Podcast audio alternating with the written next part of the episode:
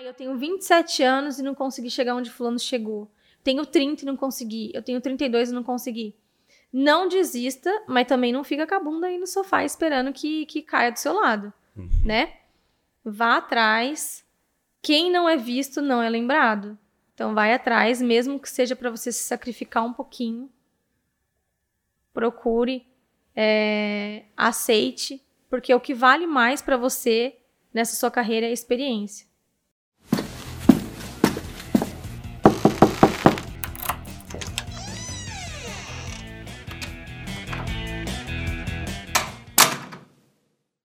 Olá, senhoras e senhores, sejam muito bem-vindos a mais um episódio do nosso Sala Podcast. Eu sou o Igor e aqui ao meu lado, sempre ele, Daniel. Figueirinha, pra quem ainda não conhece. Igor e Daniel.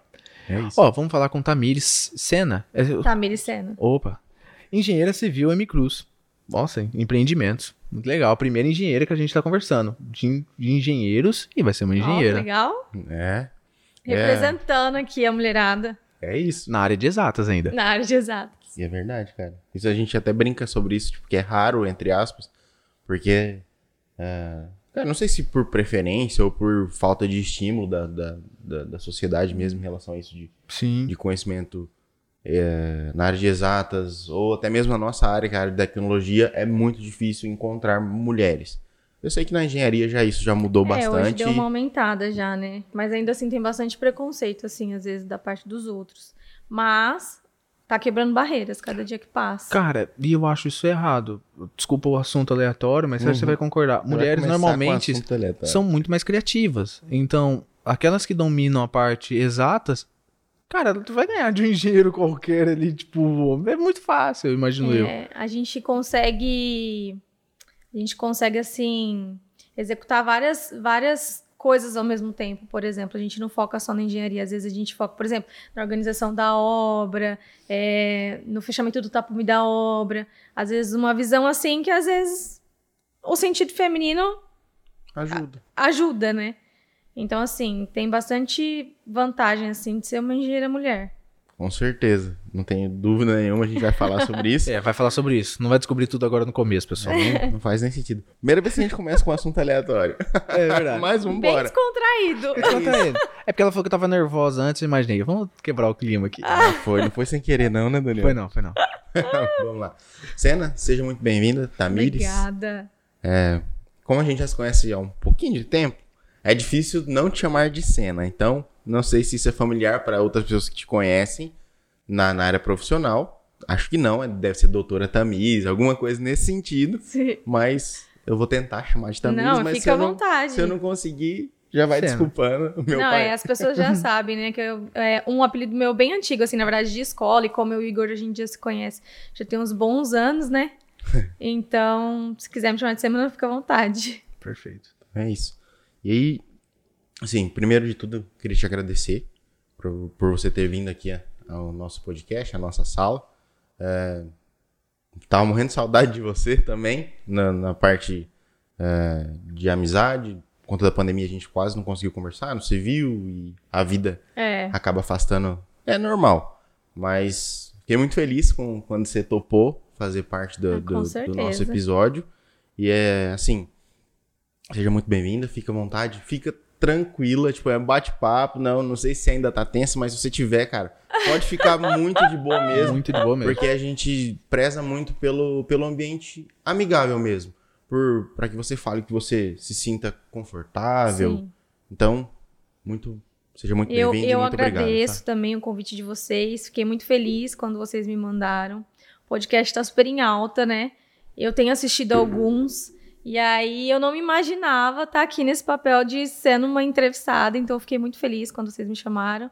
E ainda mais o Igor, que é uma pessoa que a gente já se conhece há muito tempo. Então, assim, com certeza o assunto vai fluir assim, tranquilamente, como se fosse assim, bem amigável. E eu É. agradeço pelo convite. A honra é toda nossa. Eu posso resumir nisso aqui, É isso aí. a gente que se diverte. Vamos pra cima, Dani. Pode. Vamos pra cima. A de praxe do nosso podcast é entender como que é a infância, como surgiu e como cresceu o nosso entrevistado. Como era... Qual é o apelido de Tamires? Ceninha. Ce... Be- Perfeito. Como era a Ceninha? Como era a infância da Ceninha? Então, na verdade, a minha infância foi metade em São Paulo, capital, e metade aqui em Prudente. Então, assim, a minha família toda ela é de São Paulo. E a minha infância lá foi uma infância muito gostosa também, porque assim, é, de final de semana, a gente ia pra chácara dos meus tios, do interior de São Paulo.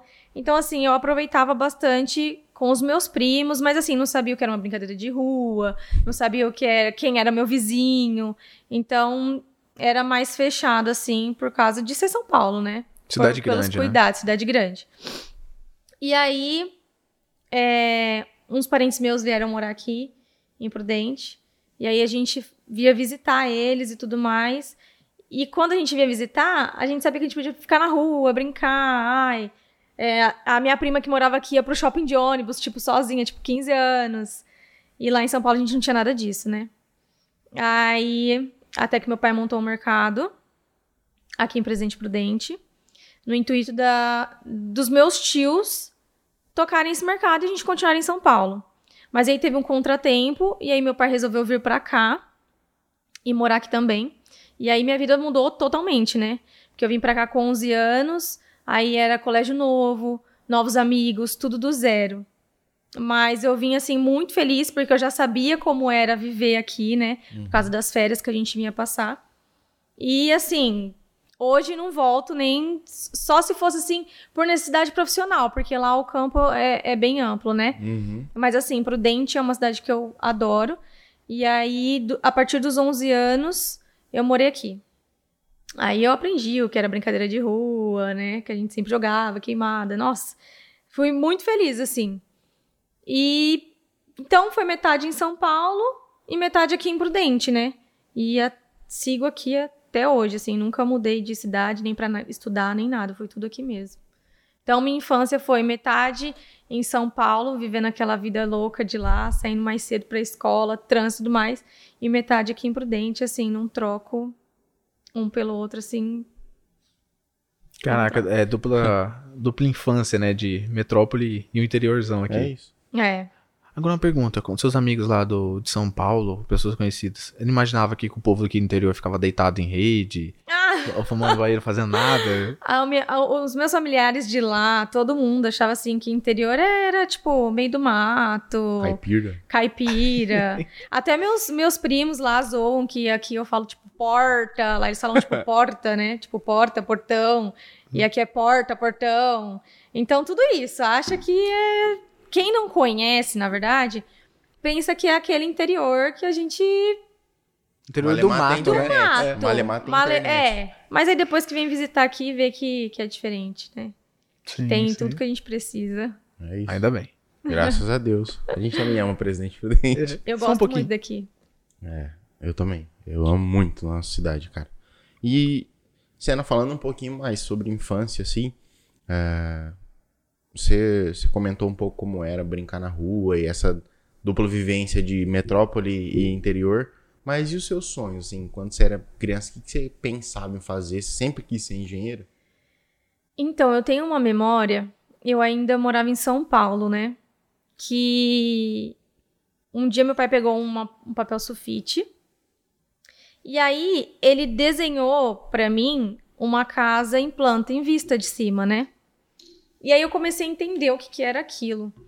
E aí o meu pai sempre gostou muito de construção e tudo mais, por mais que ele não é do ramo ainda. Então, assim, ele gostaria muito que talvez eu partisse para essa área. Então ele me mostrava o que era aquilo, meio que por cima. Uhum. Então eu gostava de desenhar os cômodos, sabe? Essas coisinhas de criança. Mas até aí nem imaginava que eu poderia me tornar o que era ser um engenheiro civil e tudo mais. Então, assim, os, os meus sonhos, assim, se for falar profissionalmente, eu ainda não tinha nada ainda muito estabelecido do que eu queria. Só que eu fui uma criança, assim, que eu sempre quis a minha independência de qualquer coisa. Então, por exemplo, com nove anos de idade, a gente ia pra chácara, aí a gente fazia geladinho e vendia na porteira. Pra, tipo assim, pegar, cada um pegar seu dinheirinho e poder ir na vendinha comprar o que quisesse. Aí mudei pra Prudente, quando meu pai tinha um mercado. Aí fazia pulseirinha de miçanga pra vender no mercado do meu pai. Então, assim, eu sempre quis ter a minha independência financeira, independente de qualquer serviço, entendeu? Então, acho que o meu maior sonho, assim, desde pequena, é ser independente. Sempre foi. Caraca, velho. Nove anos. Nove anos. Sempre. Então, Fiquei chateado nunca ter vendido nada aí. Acho que eu devia ter vendido alguma coisa. Mas tudo bem. Nem por ser de Ah, missão já não dava vendi. conta de fazer, A cara. gente chegava a vender suco de laranja, e minhas primas. Aí. Mas calma aí, passava muita gente na porteira? Desculpa. Não, pior que não, né? O que passava, comprava. Porque, coitada, as menininhas lá vendendo as coisas na maior Não. esforço. Que marketing apelativo, menos né? imagina.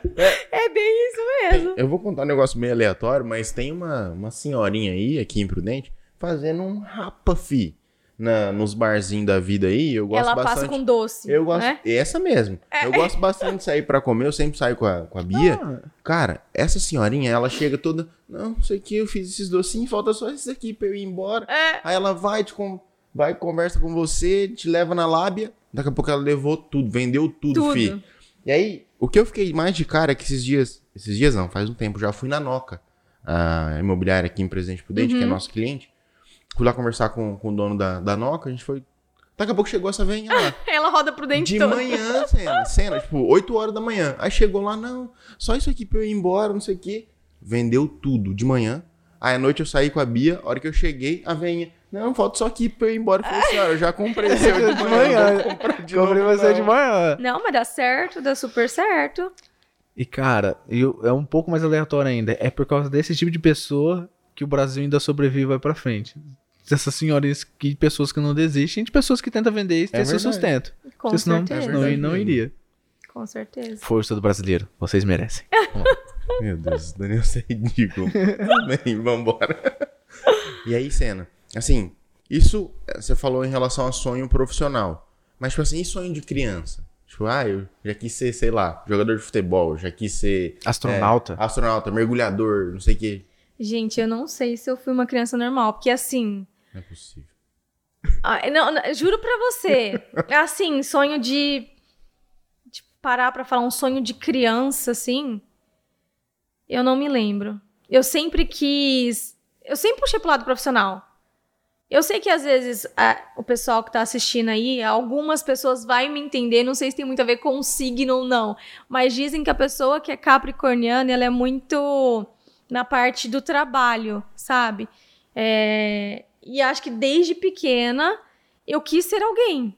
Eu quis, tipo assim, é, ser reconhecida de alguma forma e ter minha independência financeira. Então eu acho que assim, por incrível que pareça, meu sonho de criança é eu produzir alguma coisa e ter um retorno. Agora, se falar assim, aquela coisinha besta de criança, sabe? De infantil, eu não me lembro, assim, de, de talvez ter algo assim que. Cara, que massa. Juro. Então acho que o seu sonho era independência financeira. Eu acho que sim, parando pra Com pensar. nove anos. Não, que eu só parei pra pensar nisso hoje, sabe? Mas eu acho que sim. Porque eu fazia, tipo assim, pulseirinha de miçanga. Aprendi a fazer ponto cruz, que era costurar naqueles paninhos de prato vendia no mercado do meu pai. Então eu sempre tava produzindo alguma coisa e eu tava bem com isso, sabe? Eu acho que.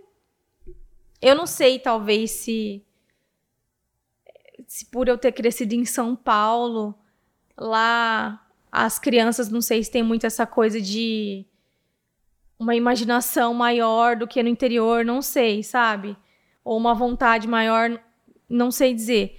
Mas não tenho, assim. Era mais dessa parte mesmo que eu Às tô vezes é um pra pouco vocês. dos dois, às vezes é um pouco disso, tipo, de, de morar numa cidade grande e ter mais estímulos pra essa parte, mas às vezes também é só questão da sua personalidade. Pode ser. Tipo, você contando, eu lembro muito do Vit falando É. sobre, é, sobre ele. Fala que ele tem uma. Não é personalidade, esqueci o termo. Mas ele fala que. É, tem uma personalidade melancólica. E aí eu fiquei tipo, nossa, que, na hora eu só fiz aham, sei, sei. tá bom. Aí, Depois a gente pesquisou no. é, depois a gente foi pesquisar o que, que era uma, uma personalidade melancólica, que é uma pessoa pé no chão. É, eu tipo, acho que eu desde- sou exatamente isso. Desde Porque assim, pequeno. é, eu sou uma pessoa que tudo meu é meio programado. Então, isso é bom e isso às vezes não é tão bom. Uhum. Porque às vezes, se não sai do jeito que você programa, você pode se frustrar, né? Então, eu sou uma pessoa que tudo meu é muito programado. Então, eu sempre espero a próxima fase da minha vida. Eu sempre espero. Então, tipo assim, eu sou criança. Só que eu não vejo a hora de chegar a minha adolescência pra eu poder sair com os meus amigos, por exemplo. Uhum. Sem meus pais ter que ficar, ai não, você não vai, ai não vai chegar tarde. Aí você chega na adolescência, eu já tô me programando pra qual que vai ser meu futuro. Qual que vai ser minha profissão, o que eu vou fazer. Aí eu tô no meio da faculdade, eu já tô pensando como que vai ser depois que eu me formar. Então eu acho que eu sempre tô pensando na, na próxima fase da minha vida, sabe? Eu me pego pensando muito nisso. Então talvez seja isso também, uma pessoa bem pé no chão, né? É. Acho que tem mai- muito mais a ver com isso do que É. qualquer outra coisa. Pode ser. Só que aí eu fiquei a curiosidade. O que a sua vontade de independência financeira te levou à engenharia? Ou foi outro motivo? Então, a- na verdade, a independência financeira, ela não me levou nada na engenharia, né? É, um pouco, pra falar a verdade. Porque assim, Vamos lá. é, quando eu tava no meu segundo colegial, foi quando deu o boom da engenharia. Tipo, ah, engenhe... faz engenharia que você vai ficar rico. Nossa senhora. Igual medicina. Faz Sim. medicina que você sai formar e tudo mais. Então, isso me impulsionou um pouco a fazer engenharia, por causa do mercado de trabalho. Mas fora isso, é todo aquele contexto da infância, da vontade do meu pai, de, eu estar em São Paulo e estar vendo os guindastes, vendo aqueles prédios gigantescos, aquelas estruturas enormes e não saber como que é feito. Então a curiosidade também me levou muito a, a fazer o curso. Como você falou, e também acho que teve uma pitadinha do seu pai, né? Teve também. Teve uma pitadinha do meu pai. Mostrando as plantas, querendo que você fizesse Isso. parte disso. É, também. E você comentou Com com, a gente em off sobre as mega obras de São Paulo que você via também, ficava Isso. super. É, então. É, em São Paulo, quando a gente. Até hoje, quando eu vou viajar pra lá, assim, que a gente pega ali no centro, você vê aquelas obras, aquelas coisas modernas, aqueles guindastes. E aí você fala, gente, como que o ser humano consegue deixar uma estrutura dessa em pé? Como que faz? Assim, eu não sei se todo mundo tem essa curiosidade ou se não, mas eu tinha muito. Eu nunca tive. Então, eu sempre tive muito essa curiosidade. O, o que me deixa assim, acho que, acho que o pessoal vai até conseguir entender melhor, é que, tipo assim, pontes balançam, prédios balançam, mas eles são, tipo, duro, como que não quebra, É, como tem que não... não... Tem que balançar, na verdade, É? né? tem que ter a movimentação. É, tem coisa assim que só o cálculo estrutural ali e o curso pra entender mesmo, porque O meu negócio de, com isso de me deixar curioso e ficar, cara, como é que o ser humano consegue persuadir alguém tão bem? Tipo, isso é o que sempre. Isso é o que sempre pegou A pra mente, mim. né? A mente e a questão de do quanto você consegue influenciar uma pessoa a comprar o produto que você vende. Que é basicamente o que eu faço hoje, tipo, marketing e. Cara, isso sempre mexeu comigo, tipo, o quanto eu consigo conversar com uma pessoa a ponto de convencer ela a fazer algo, entre aspas, que eu queira que ela faça. Mas Aham. não pra prejudicar, não, no, no sentido de dar venda Não, mesmo. isso. Isso. sempre, isso sempre me mexeu muito comigo. E o belo, assim, tipo, arte, essas coisas, eu sempre dialoguei muito com isso. Tipo, isso sempre teve minha atenção. Eu não consigo assistir, um, eu não consigo ouvir um podcast no Spotify. Eu preciso assistir. você precisa ver. Eu preciso ver no YouTube. Eu preciso ver as pessoas falando e tal, o cenário, tudo isso é importante pra mim. Você viu, né? As coisas levam a gente a, a caminhos diferentes, né? Exato. Eu, eu, por exemplo, já não tinha curiosidade, mas você falando assim, parando pra pensar realmente, né? Como que pode? Porque, tipo, a gente é o tempo todo influenciado a comprar. Por que, que você compra roupa que, sei lá, que a Bruna Marquezine usa ou qualquer outra pessoa? É verdade? Tipo, a gente é o tempo inteiro, A moda, né? o Quem decide a moda. influenciado. Mas, enfim, vamos Não, falar sim. de engenharia civil, porque não é o assunto, não é marketing aqui. E um ponto extra, deixa eu ver se a minha, minha técnica de persuasão tá funcionando. Por favor, para esse vídeo agora e curta, comente e compartilhe. Se inscreva no canal também, pra você receber. se inscreva não, falei errado. Marque o sininho pra você receber antes dos concorrentes. Vamos ver se vai funcionar, hein? A gente consegue ver as métricas no YouTube pra ver se vocês curtiram agora. É isso. É isso aí? Tá ficando bom ainda, né? Eu Vou te promover. Obrigado. Mentira. Vai me promover cliente. Se anima muito, não. É mentira. e aí, você não queria falar um pouco sobre é, a sua vida na faculdade? Você falou, ah, eu escolhi pra engenharia por causa disso, disso, disso. E como foi nos primeiros anos? Tipo, era exatamente o que você pensava? Não tinha nada a ver com o que você pensava? Como Se foi? assustou. Ui. Então, é assim. Eu costumo falar que a faculdade é o tempo que você tem para aprender a prática. Porque se você entrar na faculdade com o intuito de só aprender o que eles vão te passar em sala de aula, você não se apaixona pela profissão. Não sei se é assim com as outras, mas eu digo pela engenharia civil. É, eu tenho muitos amigos que se formaram junto comigo e seguiram cursos diferentes depois. Mas eu acredito que seja pela falta da prática.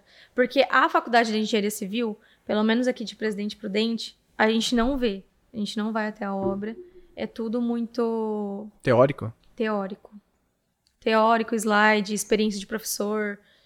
Então, acaba que você termina o curso muito cru. E tem muita gente que não dá oportunidade para você, por você não ter um estágio, por você não ter um pouquinho de experiência. E aí você acaba entrando num, num beco sem saída, porque daí você se formou, você não tem tanta experiência assim na prática, as pessoas já não dão oportunidade, e aí acaba que você acaba desistindo. Só que a engenharia civil é um curso lindo, sabe? Eu tenho certeza que a maioria das pessoas que desistiram no final foi porque não tiveram a experiência de vivenciar assim, a rotina do engenheiro. Então eu sempre tive muita curiosidade. Então, quando eu entrei na faculdade de engenharia, é, desde o primeiro termo, eu fui atrás de estágio. Então, assim, eu peguei uma, eu lembro até hoje, eu peguei uma lista telefônica, sabe aqueles blocão que entrega nas casas? Uhum. E eu comecei a pesquisar e ligar um por um no escritório. Ah, eu vi o seu telefone aqui na lista telefônica e eu tô ligando para saber se tem alguma oportunidade de estágio. Eu liguei em vários lugares. E aí, até que eu consegui meu primeiro estágio assim. Fui lá, levei o currículo. E eu tava no meu segundo termo, quando eu consegui. E até então, eu estagiei só em dois lugares. Que foi nesse primeiro. E depois eu já consegui ir para outro. E minha faculdade, então, foi um. Foi um conjunto de teoria com prática. Então, quando eu me formei, eu já tinha uma noção, né? Eu já tinha uma noção e graças a Deus eu tive oportunidades. Mas assim, o meu conselho que eu dou para quem tá fazendo curso de engenharia hoje é não levar como, ah, uma faculdade, eu vou entrar aqui, eu vou entrar na sala de aula, sair. É... Claro que tem a parte de você festar com os amigos e tudo mais, mas levar muito a sério a praticidade, porque muita coisa da teoria não tem a ver com o que você vai se deparar depois. Então você tem que conciliar muito as duas áreas. Então a minha experiência da faculdade foi a teoria e sempre estar tá atrás da prática.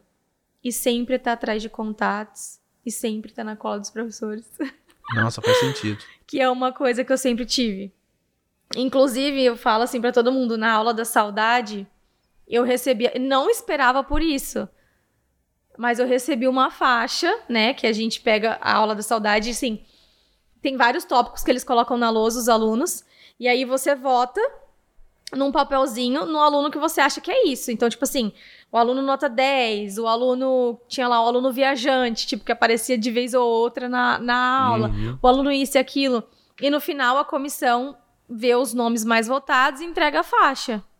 E eu ganhei como aluna canseira. Eu tenho uma faixa de aluna canseira. Nossa! o que que significa? eu não saía da aula com dúvida. Eu não conseguia ir embora para minha casa com dúvida. Então, tipo assim, o professor tava encerrando a aula e eu tava, tipo, levantando o professor, mas por que isso? Mas por que aquilo? E aí os alunos não conseguiam ir embora, porque o professor se estendia. Então eu acabei recebendo essa faixa. Mas é porque eu não conseguia sair da aula com dúvida. Eu tinha que sair, tipo, com a cabeça. Não sei se era porque eu estagiava, então eu trazia muita dúvida do estágio pra aula, né? Professor, mas como que eu resolvo isso? Mas como que eu resolvo aquilo? Então eu dialogava muito com o professor. E aí, eu tô dizendo isso porque eu aproveitei muito a faculdade. Então, assim, até hoje, se você procurar no WhatsApp, eu tenho contato do professor, de professora. Às vezes, se eu preciso de alguma coisa, eu pergunto. Então, assim, se você tem o sonho de, de ser um profissional da área que você está seguindo, é, leve a sério, sabe? É, faça contatos, porque quem não é visto não é lembrado. Então, assim, não tenha medo de estar tá tirando dúvida com o professor, de, ai, você é puxa saco. Várias vezes falaram que era puxa saco de professor. Mas não é que era puxa saco. É que eu queria estar próximo das pessoas experientes para eu ter um apoio depois se eu precisasse, entendeu? Então, assim, a minha experiência na faculdade, eu acho que foi o melhor que eu pude ter. que eu aproveitei bastante. Isso é interessante porque não só para engenharia em si, né? Essa parte de querer buscar a prática, se querer ir para estágio, para você trazer tudo. Para tudo mesmo. Pra tudo. Só que aí a dúvida que eu falo, minha, minha questão, né? É, como você levou isso para hoje, seu ramo? Como que isso mudou para você hoje, quando você atua? Você lembra, tipo, nossa, vi isso no estágio. Aquela pergunta pro professor. Muito, muito.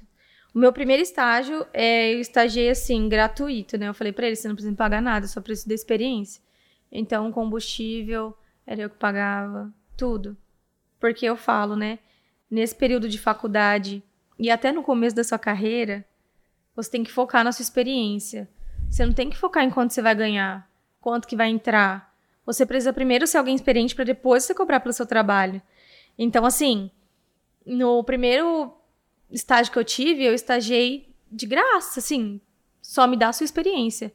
E aí eu comecei com um projeto arquitetônico. E aí era no Casa de Engenharia, ele era sozinho. E ele fazia projetos residenciais, né? Mas ele fazia de tudo, projetos, desmembramento, tudo. E aí eu pegava a cadeirinha, sentava do lado dele e via ele fazer, e ele me explicava. Até que eu fui pegando experiência e ele foi passando os projetos para eu fazer. E o mais interessante é que depois que ele viu o meu esforço, ele começou a me dar uma porcentagem por tudo que entrava na empresa. Então, ó, você faz esse projeto e eu vou te dar tantos por cento. Então, é o que me fazia cada vez mais querer fazer o projeto, entregar, pegar outro projeto.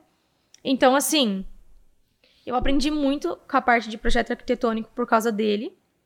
E depois que eu encerrei o estágio com ele, eu consegui uma vaga na Constrix, que é uma empresa de prédios aqui de Prudente, né?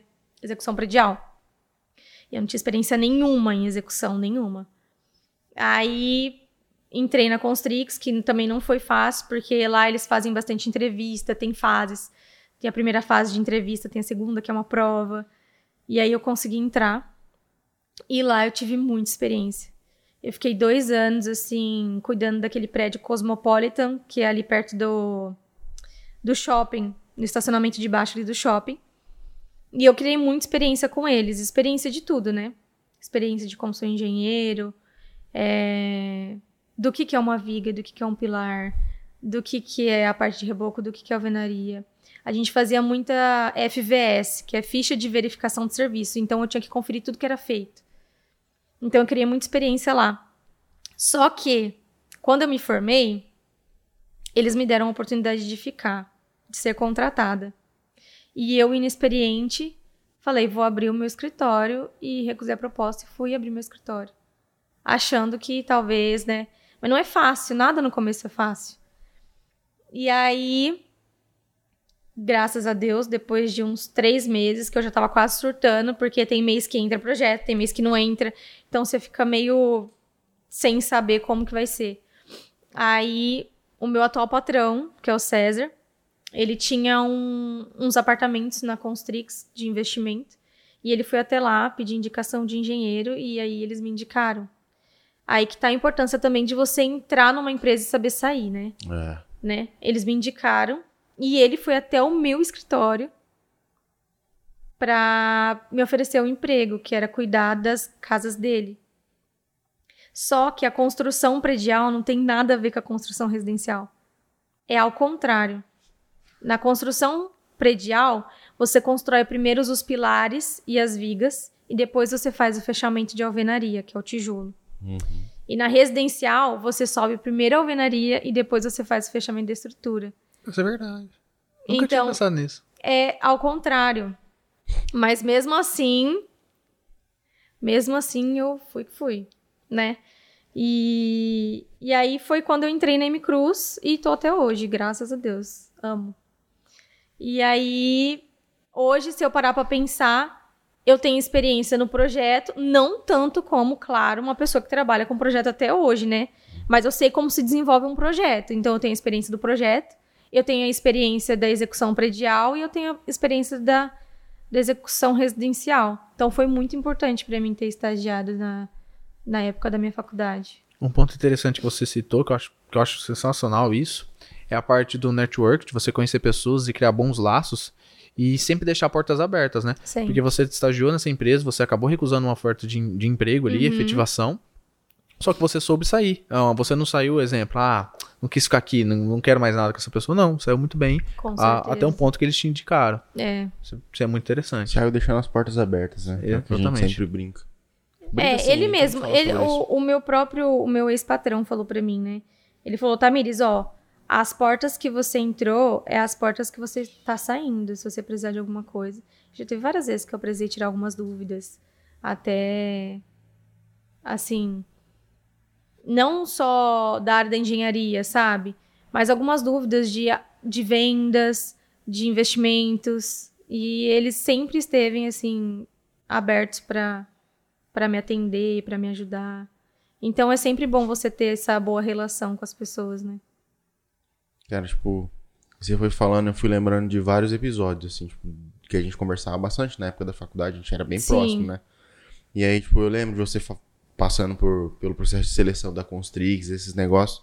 E, tipo, eu sempre falava pra, pra minha mãe, eu falava, cara, a cena é muito acionada pra esses negócios, tipo, ela, ela faz estágio desde. o- Não sabia, não sabia ao certo qual tinha sido o período, igual, igual você falou agora, que foi no segundo, segundo semestre da, da, da faculdade. Mas falou, cara, ela faz estágio desde o primeiro ano, tipo, é um negócio absurdo, assim, tipo, que não é muito comum. Não. A molecada, entre aspas, na, na, na nossa idade, tinha o quê, 19 anos? Na época? 18, né? Nossa. Cara, o po- o povo nessa não época é- entra perdido, não, Não sabe é nem o que tá normal, fazendo. não é normal ter É esse que eu tinha, nível é de que eu tinha muita curiosidade do que era aquilo, né?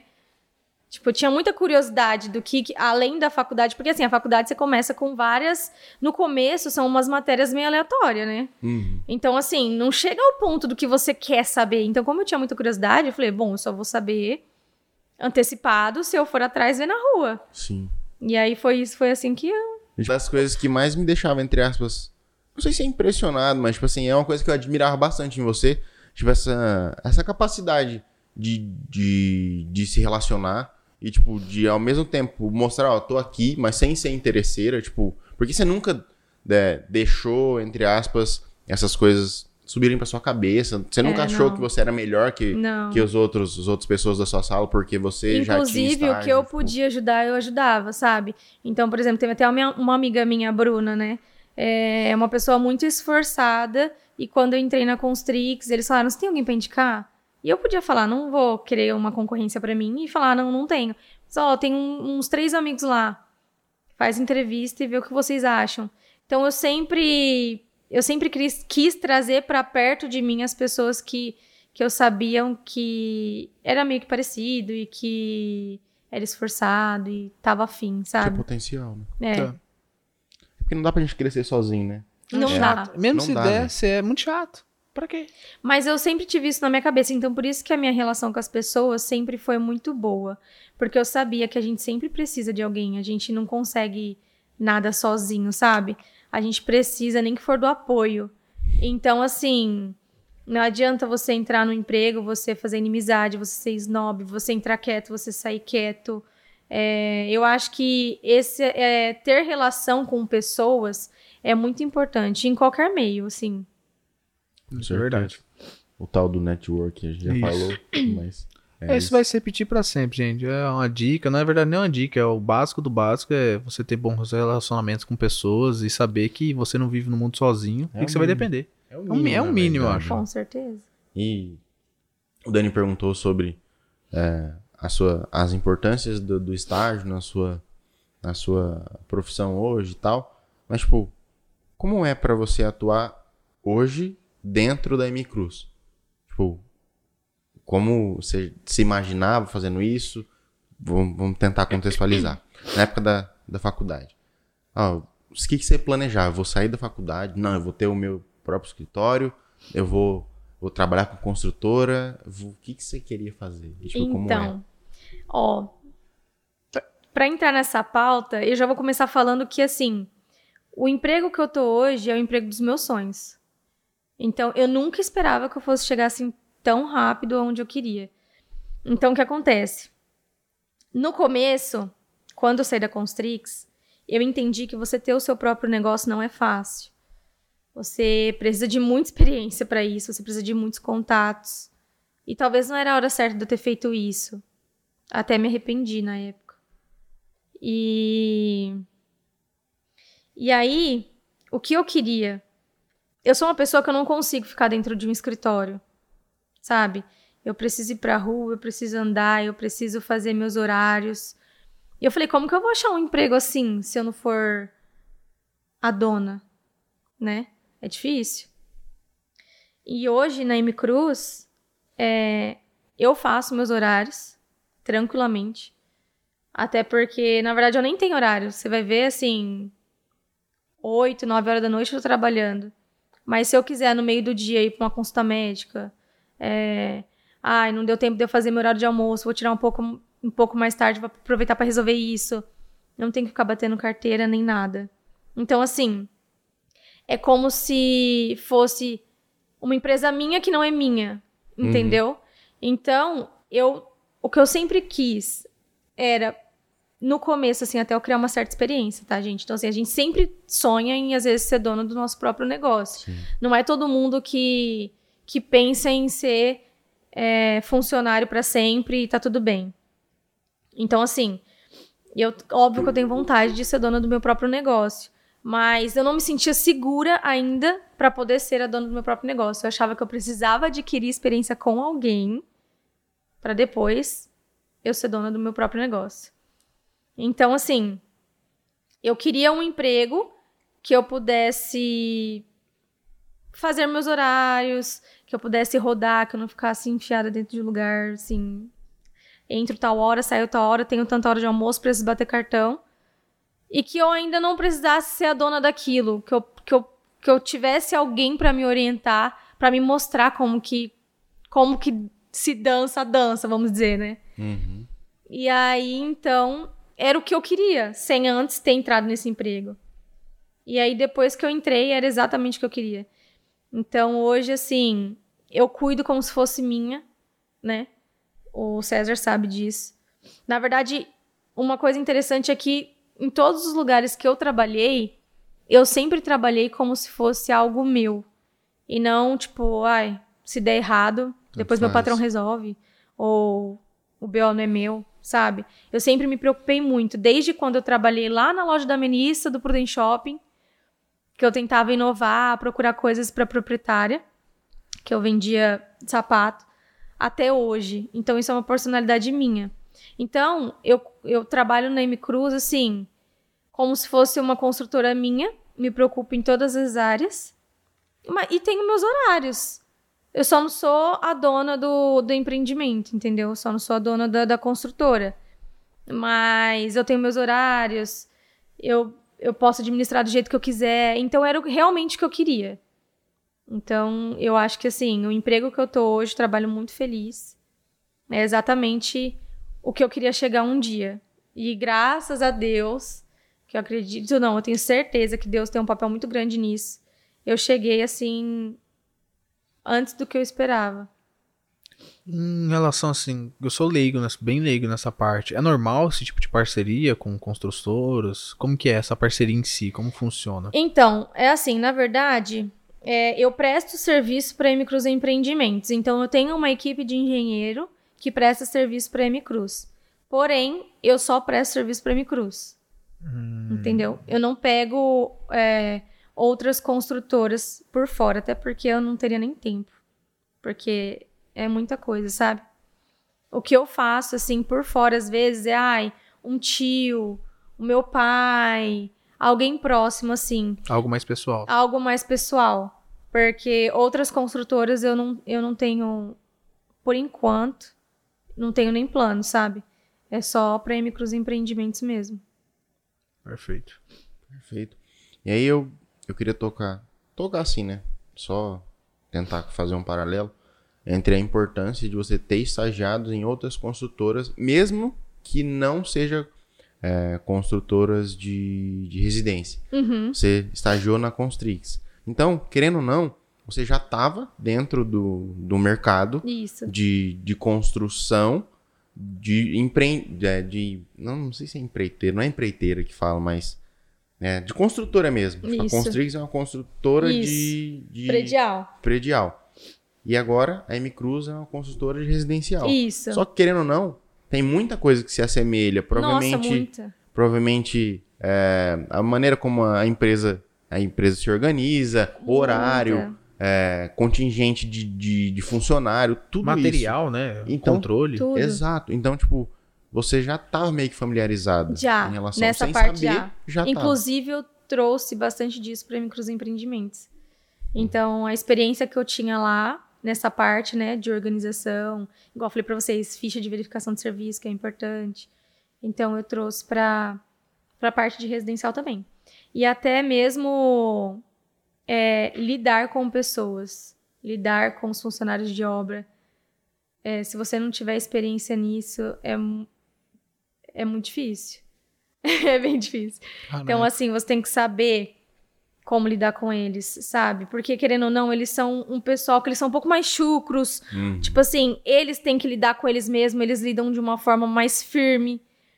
E aí, se você chega na obra já querendo dizer que você sabe mais ou que você é mais, o que não, não é isso, você tem muito que aprender com eles também, já pode ter um choque ali de personalidades. Então, você não pode nem, às vezes, ser muito bruta e nem, às vezes, muito boazinha, porque... Então, assim, você tem que saber muito bem lidar com o pessoal, assim, com os funcionários das obras, porque... Na verdade, assim, 100% são homens, né? E eles têm que lidar com eles mesmos.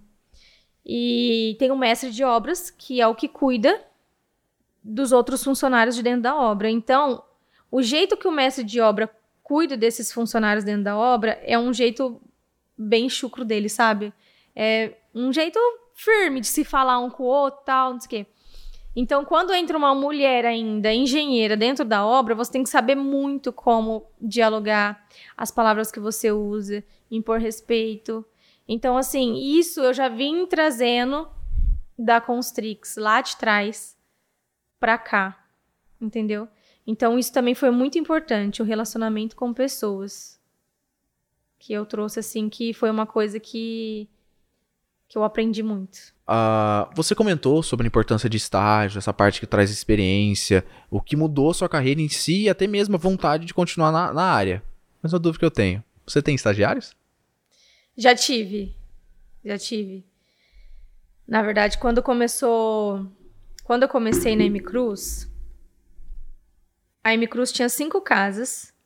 Só que o César, que é o proprietário, o dono da M Cruz e das casas, ele cuidava de três e ele tinha passado só duas pra mim, por enquanto. Pra gente ir se adaptando.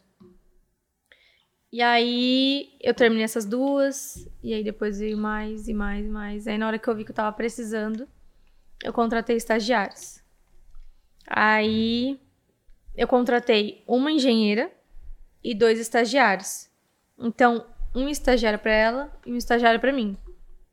Então, eu tive estagiário e eu eu acho que eu passei bastante experiência para eles. Assim. Isso que eu ia perguntar. Minha pergunta central, depois que você desse essa introdução, como foi? Tá no papel, tipo, eu fui estagiária, eu sei como é esse processo, e agora eu que estou Foi- cuidando. Foi interessante até, porque como eu já tinha sido estagiária, eu sabia o que eu precisava passar para eles. Eu também sabia que tinha muita coisa que eles nem sabiam que existia. E tem gente que contrata estagiário na- achando que é obrigatório o estagiário saber de tudo. Eu entrei na faculdade, eu não sabia a diferença de viga e pilar. Então, tipo assim, podia ter sido um pouco de falta de interesse meu, podia, mas eu tenho esse direito, eu tô aprendendo agora, entendeu? Então, como eles, quando eles entraram, eu sabia exatamente o que eu precisava passar para eles. Então, acredito que eu passei uma boa experiência, sim. Hoje não tenho mais, porque começou a pandemia. E na hora que começou a pandemia, a gente começou a ficar preocupado com, com o Covid, né? Então, assim, o quadro de funcionários que a gente podia reduzir, a gente reduziu. E aí, os estagiários foram os primeiros a gente dispensar. Mais pela parte da saúde mesmo. Porque a construção civil não parou. Então, a gente continuou trabalhando normalmente. Em momento algum, a gente parou. Na verdade, aparentemente, deu até um boom. Sim, a gente vai falar, acho que depois disso, né? Vai. Porque é outra, outra, outra coisa, né? Mas assim, no começo assustou todo mundo, então a gente não sabia que rumo que ia tomar. Então, os próprios estagiários estavam preocupados com a saúde deles, como a construção civil nunca parava, e o meu patrão falou: "Você não tá parando, a gente não vai parar". Eu falei: "Bora, vamos". E aí teve gente que ficou com medo de talvez pegar o covid, levar pra dentro de casa, Super justo, cuidar. na verdade. Super justo, né? Super justo. Então, eu percebi às vezes um pouco de receio deles e tava mesmo assustador o cenário. Ah, muito. Então, eu também fiquei preocupada com eles nessa questão, não queria prejudicar a saúde deles, nem dos familiares, nem nada. Então, eu preferi dispensar por um tempo e depois ver o que, que ia dar. Mas aí, por fim, depois eu acabei não precisando. E eles ficaram um bom tempo comigo, ficaram uns 10 meses, eu acho. Quase um ano, acho que teve gente que ficou até um ano. Caraca. Caramba. Mas foi só por isso mesmo. A gente parou e depois que parou, viu que talvez não tinha mais a necessidade. Aí hoje eu não tenho Mas, estagiário. mas é legal essa parte. É legal essa parte de você é, ter adquirido conhecimento e, e devolver, né? Porque essa Ah, parte é é. interessante. Eu gosto. Até hoje, né, tem uma estagiária que trabalhou com a gente, a Júlia. Às vezes ela me manda uma mensagem, Tami, tô com dúvida nisso, nisso, nisso. Como é que faz? E com o maior prazer, que ela tá agora em outra construtora. Com o maior prazer eu passo pra ela. Assim, eu não tenho problema nenhum de passar conhecimento, eu adoro. Se eu puder sentar aqui, inclusive, eu tava até pensando assim em não é um curso, ou seja, um curso, não sei de passar toda a experiência que eu tenho para recém-formados, sabe? De juntar assim uma galera e falar, vem cá, vamos começar do zero. Vou explicar para vocês o que, que se faz quando você vê um terreno na sua frente. Passar a experiência que eu tenho até hoje, que eu tenho muito ainda para aprender, né? Mas o que eu tenho, eu sei que é o básico e o que eles precisam para iniciar. Então eu tava, até, eu tava até pensando em talvez, não sei se fazer algo online ou fazer algo presencial, levar para visitar minhas obras. Mas é uma coisa que ainda não saiu do papel, mas que eu tenho vontade, então eu tenho muita vontade. Eu já dei aula de, aprova de, de aprovação de projeto na Prefeitura de Prudente, com o pessoal da Ascend. Uhum. Então eu já dei uns meses, eu dei aula. Também já, já fui chamada para dar aula na Unicesumar de Engenharia Civil. Só que daí eu não ia conseguir conciliar com a M Cruz, então recusei a proposta. E passei para uma amiga minha, e essa minha amiga entrou e também trabalhou uns anos lá. Então eu não tenho problema nenhum em trazer pessoas junto comigo, ensinar. E é, para mim é prazeroso. É o que faz a, vamos dizer assim, a roda girar, né? Se, exemplo, se, se quem detenta. Não, perdão. Detém. Detém, desculpa. O conhecimento. Quem detenta. Ele também tá detido. É, detém o conhecimento, não, não quiser transparecer ou passar para outras pessoas, pô, acabou. Acabou. Quem vai construir mais nesse caso? E eu acho que tem espaço pra todo mundo. Você não precisa ficar com medo de você passar e perder pra concorrência. Se o que você faz é profissional, é bem feito e é reconhecido, não tem por que você ter medo de, de ensinar pro próximo. Cara, se você tá com medo de ensinar, será que o que você tá fazendo é o máximo que você pode fazer? Tem isso também, né? Porque, tipo, ah, eu me sinto tão ameaçado que se eu ensinar esse mínimo aqui pro, pro Daniel, o Daniel vai ser melhor que eu. É. Pera aí, então, quão bom você é? Como? Tipo, se você vai Exatamente. ensinar uma coisa pequena do que você sabe. E tem muita gente assim. Talvez você não sabe de muita coisa. Exato. É isso aí. Talvez você não sabe de muita coisa. E aí você tava comentando sobre. Ah, começou com. com eram cinco casas do César e ele passou só duas. Quantos empreendimentos a M Cruz já construiu aqui em Prudente? Então, Eita.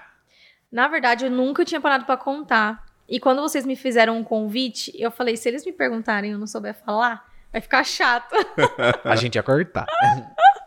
Tô brincando. Eu parei pra contar, gente. Eu tô na M Cruz tem quatro anos. E a gente já tem 47 casas aqui em Prudente. Caraca. 47. Nossa, é quase uma 47 casa casas. por mês. Faltou uma.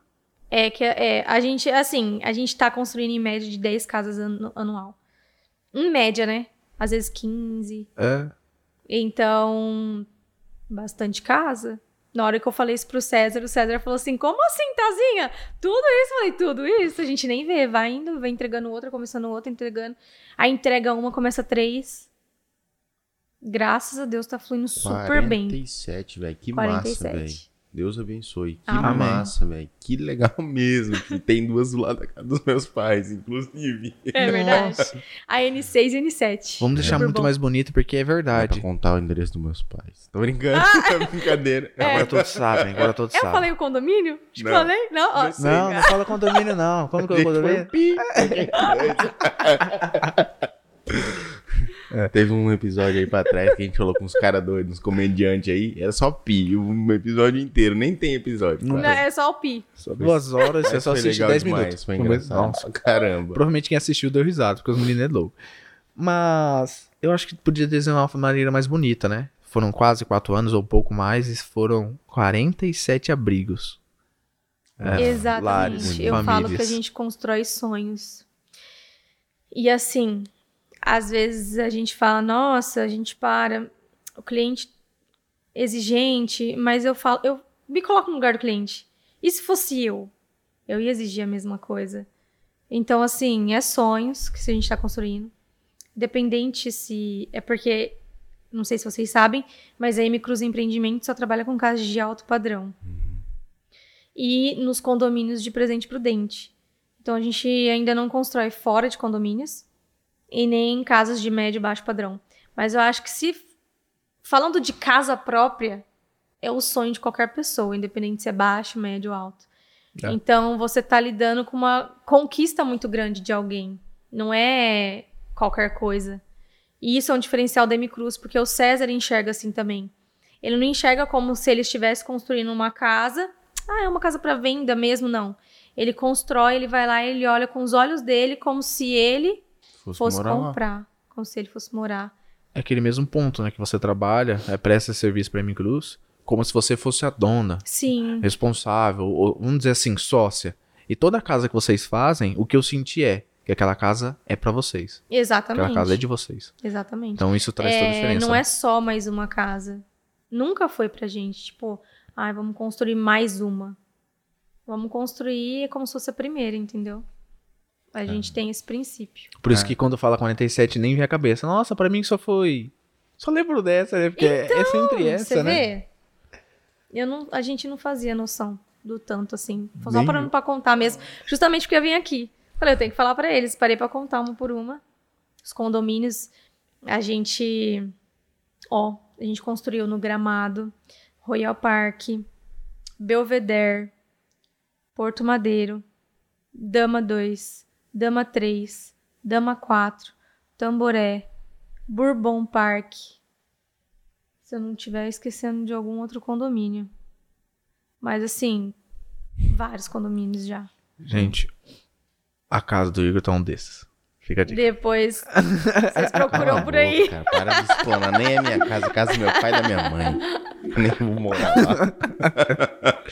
Fica aí a dúvida. Mas, é, isso que você tava falando sobre construir lares, e é muito mais do que o tijolo, muito mais do Muito que a mais. parede, muito mais do que a porta, muito mais que tudo.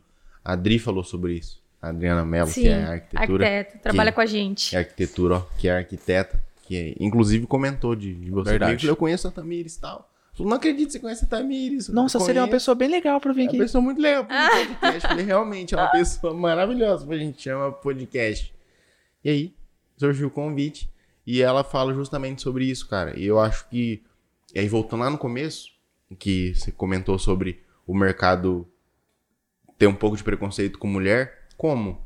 Se as donas das casas geralmente são as mulheres. Quem manda na casa geralmente é a mulher. Como é que o, na, na- algo que vai construir, vai projetar onde a família vai morar, não pode pertencer, entre aspas, às mulheres, tá ligado?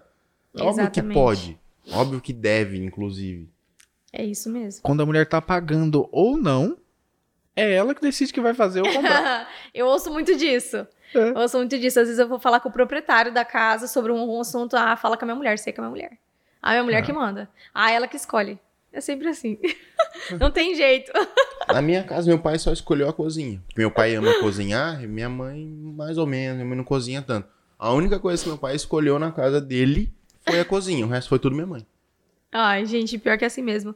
Eu tô morando junto com meu noivo também, e na hora que a gente foi ah, comprar as coisas pra cozinha e tudo mais, aí eu escolhia, aí eu falava pra ele, o que, que você acha? Ele, ah, Não vou nem opinar, porque o que você escolher tá escolhido mesmo. Mais ou menos assim.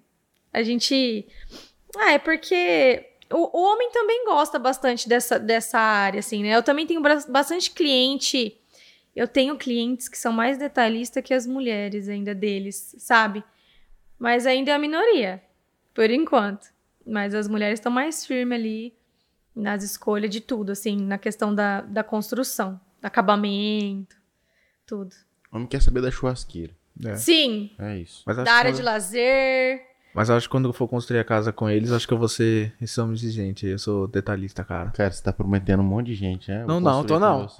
Não, mentira, eu não, vou não, não. hein? Não, eu vou, É vou fazer por com quê? a Adriana, vou fazer com a mas, Adriana- Tamires. Não, olha, ele, vai não fazer, o- ele vai fazer o projeto com a Adriana e vai executar comigo, é isso. E as casas de investimento? Todo mundo sabe que o mercado imobiliário é um ótimo investimento. Ótimo. Ah, tá certo. Não, tá certo. Desculpa, cara. Tô errado.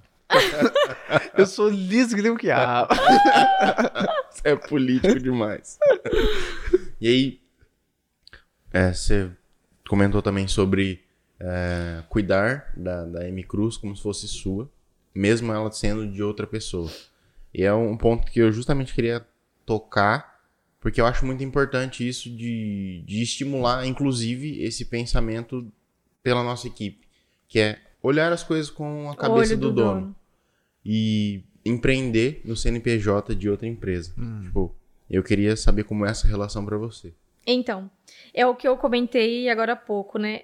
Todas as empresas que eu trabalhei até hoje, em todas as entrevistas que eu fiz até hoje, quando eu sentei na mesa, a primeira coisa que eu falei é que a pessoa poderia ter certeza que eu ia vestir a camiseta da empresa dela, como se fosse minha. Em todas, desde quando eu fui trabalhar na loja da Melissa do shopping, até quando eu consegui meu primeiro estágio, até quando eu fui para Constrix, até quando o César me contratou. Então, eu falei, uma coisa você pode ter certeza, que eu vou vestir a camisa. Por quê? Da onde que surgiu? Meu pai, ele tinha um mercado. Né? Igual eu falei pra vocês, a gente veio pra Prudente por causa desse mercado, hoje não tem mais. Mas, por ele ter o mercado, eu já tive, eu já vi ali a diferença do olho do dono e do olho do funcionário. Então, o funcionário tava ali, ele não queria saber se tinha alguém colocando a mercadoria no bolso e saindo. É, o cara do açougue, às vezes, colocava pedaço de carne na bota e ia embora. As pessoas, elas não levam a sério o serviço delas. Elas, elas trocam o serviço por muito pouco. Então, assim, eu vi a diferença e a necessidade que qualquer dono de qualquer empreendimento tem de ter um braço direito. E não é todo mundo que se dispõe a isso. Então tá em falta você ter alguém dentro da sua empresa que você enxergue assim, pô, esse cara ou essa menina, ela é meu braço direito. Ela, eu ela vou trazer ela para cres, crescer junto comigo. E eu acho que o diferencial tá aí. Em você trabalhar numa empresa que não é, ai, é só um emprego. Pô, não é só um emprego, você depende dele, senão você não tava ali. Então faça o seu melhor, entendeu? Então eu acho que em qualquer área. Então o que é empreender numa empresa para mim é você dar o seu melhor. É você dar o seu melhor e obviamente ter reconhecimento por isso. Porque se você não tiver reconhecimento pelo seu patrão ou seu supervisor, você pode ter certeza que você vai ter por quem tá em volta, que tá enxergando que você dá o melhor por ela. E aí você vai alcançando as suas metas. É, é a minha maneira de enxergar. Uma Assim. parte interessante também, que eu acho que vai complementar bem legal o que você está comentando, é que quando você treina a empreender ou empreender ou cuidar da empresa, ah, que você tem um apoio, é, porque é do seu chefe, digamos assim. Uhum. Quando você for viver nesse mundo sozinho de cuidar da sua empresa, você vai ter muito mais experiência. Exatamente. É isso que eu acho que ninguém percebe, que ela tem essa chance da experiência de empreender dentro de uma empresa já, é, como posso dizer, já estável, né? Ah, e quando você for ter a sua Consolidada, né? consolidada, é a palavra que eu tava tentando buscar, quando Mas você é vai fazer a isso sua, que se alinha ao que eu falei no começo. Que é assim, eu não me sentia preparada para ter a minha própria empresa justamente porque eu não tinha maturidade para isso ainda. Eu precisava ter a maturidade de alguém, um espelho. Eu falo pro César até hoje que eu aprendi muito com ele e aprendo todos os dias. Então, assim, uma decisão que talvez eu tomaria sozinha, ele me mostra uma visão totalmente diferente. Entendeu? Que, que é o que traz ele a ser o que ele é hoje. assim, visto pela sociedade. Sim. E é um espelho pra mim. Fantástico. Caraca. Foi forte. Mas, tipo. hum. Cara, eu tenho certeza que se a gente for parar pra fazer essa pergunta pra grande maioria das pessoas, a resposta vai ser muito diferente. Ah, meu patrão é um. Meu patrão é aquilo, meu patrão é isso, não sei o quê. Porque as pessoas não estão dispostas a vestir a camisa da, da, Da empresa, empresa. de fato. E é. E ver alguém da nossa idade, que não, não, tem a mesma idade. Aham. Daniel não, Daniel é um pouquinho mais novinho. Só tem essa cara de acabado, mas é mais novo. Rodei com óleo velho. Mas, cara, se você parar pra pensar, Tamiris, é uma coisa muito séria, só que, ao mesmo tempo, as pessoas não param muito pra pensar nesse tipo de coisa. É, olhar pra pessoa que tá te dando a oportunidade de construir a sua carreira Exatamente. de forma grata. De forma grátis, ó. De forma grata. Grata. Tipo assim, as pessoas não têm gratidão. Tipo, troca qualquer coisa, igual você falou. Ah, o cara trabalhava lá no mercado do seu pai, não tava nem aí se o cara ia lá e pegava alguma coisa e colocava no short, ou se pegava o próprio açougueiro ia lá e escondia carne. Cara, você tá trocando o ganha-pão da sua família por causa de centavos. Exatamente. Tipo, que seja reais. Vale a pena. E aí, trazendo para a nossa realidade. A, a gente vê um monte de gente que já trabalhou aqui. Um monte de gente veio falar pra mim, nossa, que legal, estão investindo em podcast e tal, não sei o quê. Cara, não sabe o tanto que a gente rala pra fazer o podcast dar certo. Não é, ah, estão investindo porque a ideia foi do Daniel, porque foi minha. Não. Estão investindo porque a gente deu a cara a tapa, a gente correu Força de atrás. vontade. Totalmente. É muito legal sentar aqui e conversar com você. É maravilhoso esse papo. Cara, você viu o rolê que foi hoje? É. Tipo, que a gente teve que sair correndo. atrás de deu- câmera, atrás disso, aquilo. Às vezes não dá, às vezes não sai conforme planejado, tem que improvisar. Exato. Exatamente. Eu trocando de. é, Ninguém vindo. É, tava tudo funcionando. Aí eu fui só fazer aquele ajustezinho. Tive que trocar de cabo do, do meu microfone. Tá até o cabo solto aqui, ó. E isso não é falar, nossa, coitado. Não, a gente não é coitado. A gente é bom no que a gente faz. A gente sabe disso. A gente gosta do que a Vocês gente têm a faz. força de vontade, né? Mas é a realidade, cara. Tipo, o nego quer fazer. Olha que coisa. nego é foda, né? Nego é Ainda foda, bem que foi você. Mas você, eu Se já vou ter que fosse tirar o você, você tava lascado. Ainda bem que foi o Igor. Eu ia preso. Não, porque a, a, maioria, a maior parte das pessoas quer fazer o mínimo e quer ter o reconhecimento máximo. Exatamente. Ela acha que, tipo assim, ah, eu vou fazer meu papel aqui, e se estiver bom, tá bom. Meu salário vai cair no final do mês, tá tudo certo. Mas aí essa pessoa ela vai continuar onde ela tá. E se ela trocar de empresa, ela vai continuar onde ela tá na empresa que ela trocou. E por aí vai. Nossa, eu peço até desculpa de minha maneira agressiva, mesmo eu não parecendo agressivo. É um pensamento muito burro, cara. Você imaginar que você causar prejuízo pra sua empresa, atrapalhar o crescimento dela, do seu patrão e tudo mais, como que ele vai te pagar no final do mês? Por que, que ele Como vai que te não- manter? É? A Na minha equipe. vontade, e eu acredito que a de vocês, é que o patrão de vocês e o meu cresça cada vez mais Exato. e leve a gente junto. Aí. Eu brinquei com o Matheus essa semana, ele não gostou muito, porque. Não gostou assim, ele deu risada, mas. Fica meio é tímido, perfil- né? Ele fica tímido. Não é o perfil dele e ele, não, ele falou que eu não quero. Eu falei, Matheus, eu queria que você tivesse uma Ferrari, duas, três, quatro. Se você tivesse umas dez, quem sabe eu posso ter uma. Então, E aí ele falou, não, uma, uma Ferrari, Igor, eu nunca vou ter. Eu falei, não, o que você Não, quiser. Tipo, que uma você coisa quiser. que você ganhe muito dinheiro, então. Porque quanto mais dinheiro você tiver, mais próximo de alguém que tem muito dinheiro eu vou estar. Com então, certeza. mais dinheiro eu vou ganhar. é isso mesmo. Fingimos que a gente ganha proporcional, né? Eles ganhando mais, essa proporção nossa em dinheiro é maior, então, um abraço. É, É isso verdade. E você falando sobre a sua vontade de dar aula e tal, tipo, de montar um curso pra, pra ensinar. Cara, eu acho que você não pode desistir disso. Isso é muito necessário, Tamiris. Eu tenho certeza que uma galera vai comprar um, porque você é muito competente. Você lembra E que você- na hora que a gente chegou aqui, você falou pra mim assim que você tinha dado a ideia de fazer um podcast, só que você desistiu, meio que Uhum. Aí o Daniel veio, já foi, comprou todas as coisas e resolveu. Eu tava precisando de um Daniel, porque é assim, a gente- às vezes a gente tem a força de vontade, mas com a correria do dia a dia, tudo, você fala, nossa, eu vou adicionar mais um negócio, mas eu acho que depois que eu der o inicial, igual vocês deram, aí eu acho que vai fluir mais fácil, mas é uma coisa que eu tenho muita vontade, assim. E realmente, eu vou ver se se eu vou atrás disso. É que entre essas eu dei um pouquinho de sorte, porque ele é mais doido que eu, às vezes. Então, Acho que o povo Mas que assiste percebe. vai estruturando, tipo, aos pouquinhos, sabe? Só não desiste, mano. Não deixa a ideia morrer. Só Uhum. isso. Porque é, é mais ou menos o que a gente faz, querendo ou não, com o podcast. Não é toda semana que a gente tá super afim de fazer. Tipo, tem semana que a gente tá super cansado, que a semana foi cansa que foi corrida. Mas a hora que você já deixou tudo pronto, sabe? Tipo, a gente já montou o roteiro, as câmeras já estão aí, já tá tudo Só aí. fazer. É só sentar. O convidado vai chegar, cara, essa parte mais legal. Tipo, o que já Nossa. o que Opa, deu perdão. trabalho já foi feito. Então é, é isso, sabe? Tipo, vai estruturando. A hora que você. Daqui a pouco você nem vai perceber e vai estar com o curso montado. É, então. E o legal, é que se você for ver, quem tá assistindo também percebe. Você não tá nem pensando no dinheiro.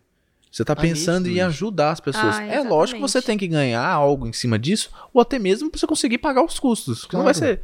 Não vai ser de Mas graça, é assim, né? natural da É vida natural. Só que eu tenho certeza, pelo que eu notei, vai valer muito a pena esse investimento de quem for Eu comprar o curso. Porque não só engenharia.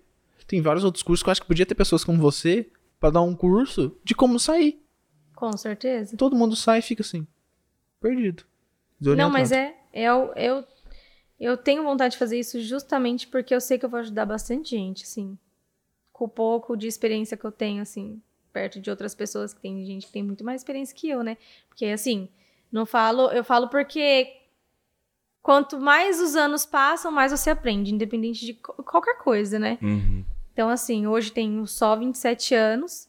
E aí, a experiência que eu tenho até hoje, eu queria poder passar para eles um pouco mais rápido, entendeu? Que hoje você se forma aí, dependendo. é, se você entrar na faculdade de cara, você se forma com uns 22 anos. Isso. Então, se eu conseguir já antecipar isso para algumas pessoas, eu já ia ficar bem feliz. E assim, já até me falaram de fazer, tipo, ah, pega um estúdio, faz um curso não sei como. Isso! Eu não, não fico muito por dentro disso, mas é isso mesmo. Faz isso, e aí já tá gravado tudo, mas eu não sei se eu me dou bem com isso. Eu gosto de estar tá ali na frente da pessoa, aquele negócio meio arcaico, sabe? Que você conversa, que você mostra ali uma foto, um slide que eu levo na obra. Então, tipo assim, isso acho que mostra até que eu não tô fazendo isso realmente para ganhar dinheiro. Eu quero Exato. trazer as pessoas para perto para mostrar a realidade, sabe?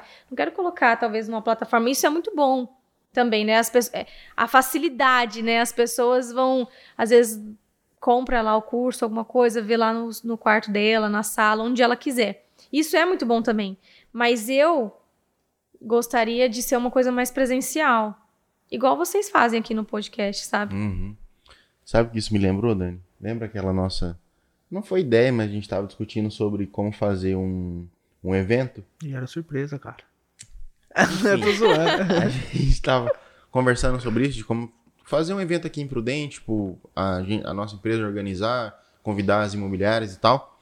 E o Daniel falou, ah, mas a gente podia fazer online. Eu falei, não, mas eu não quero fazer o primeiro online, eu quero eu preciso de gente, eu quero gente, isso aqui. Ele, não, mas online dá certo. Eu falei, Daniel, dá certo, mas a gente tá falando de coisa diferente. É, eu tô é falando no primeiro momento, eu quero fazer, eu quero pessoas, eu quero, eu quero o calor humano. Tá precisando disso, a gente tá precisando disso. Porque às Conexão. vezes você vê, assim, um, uma aula online, alguma coisa, você pensa que é algo muito distante de você. É muito frio, né? É frio, é distante, você quer tirar uma dúvida e aí como é que faz?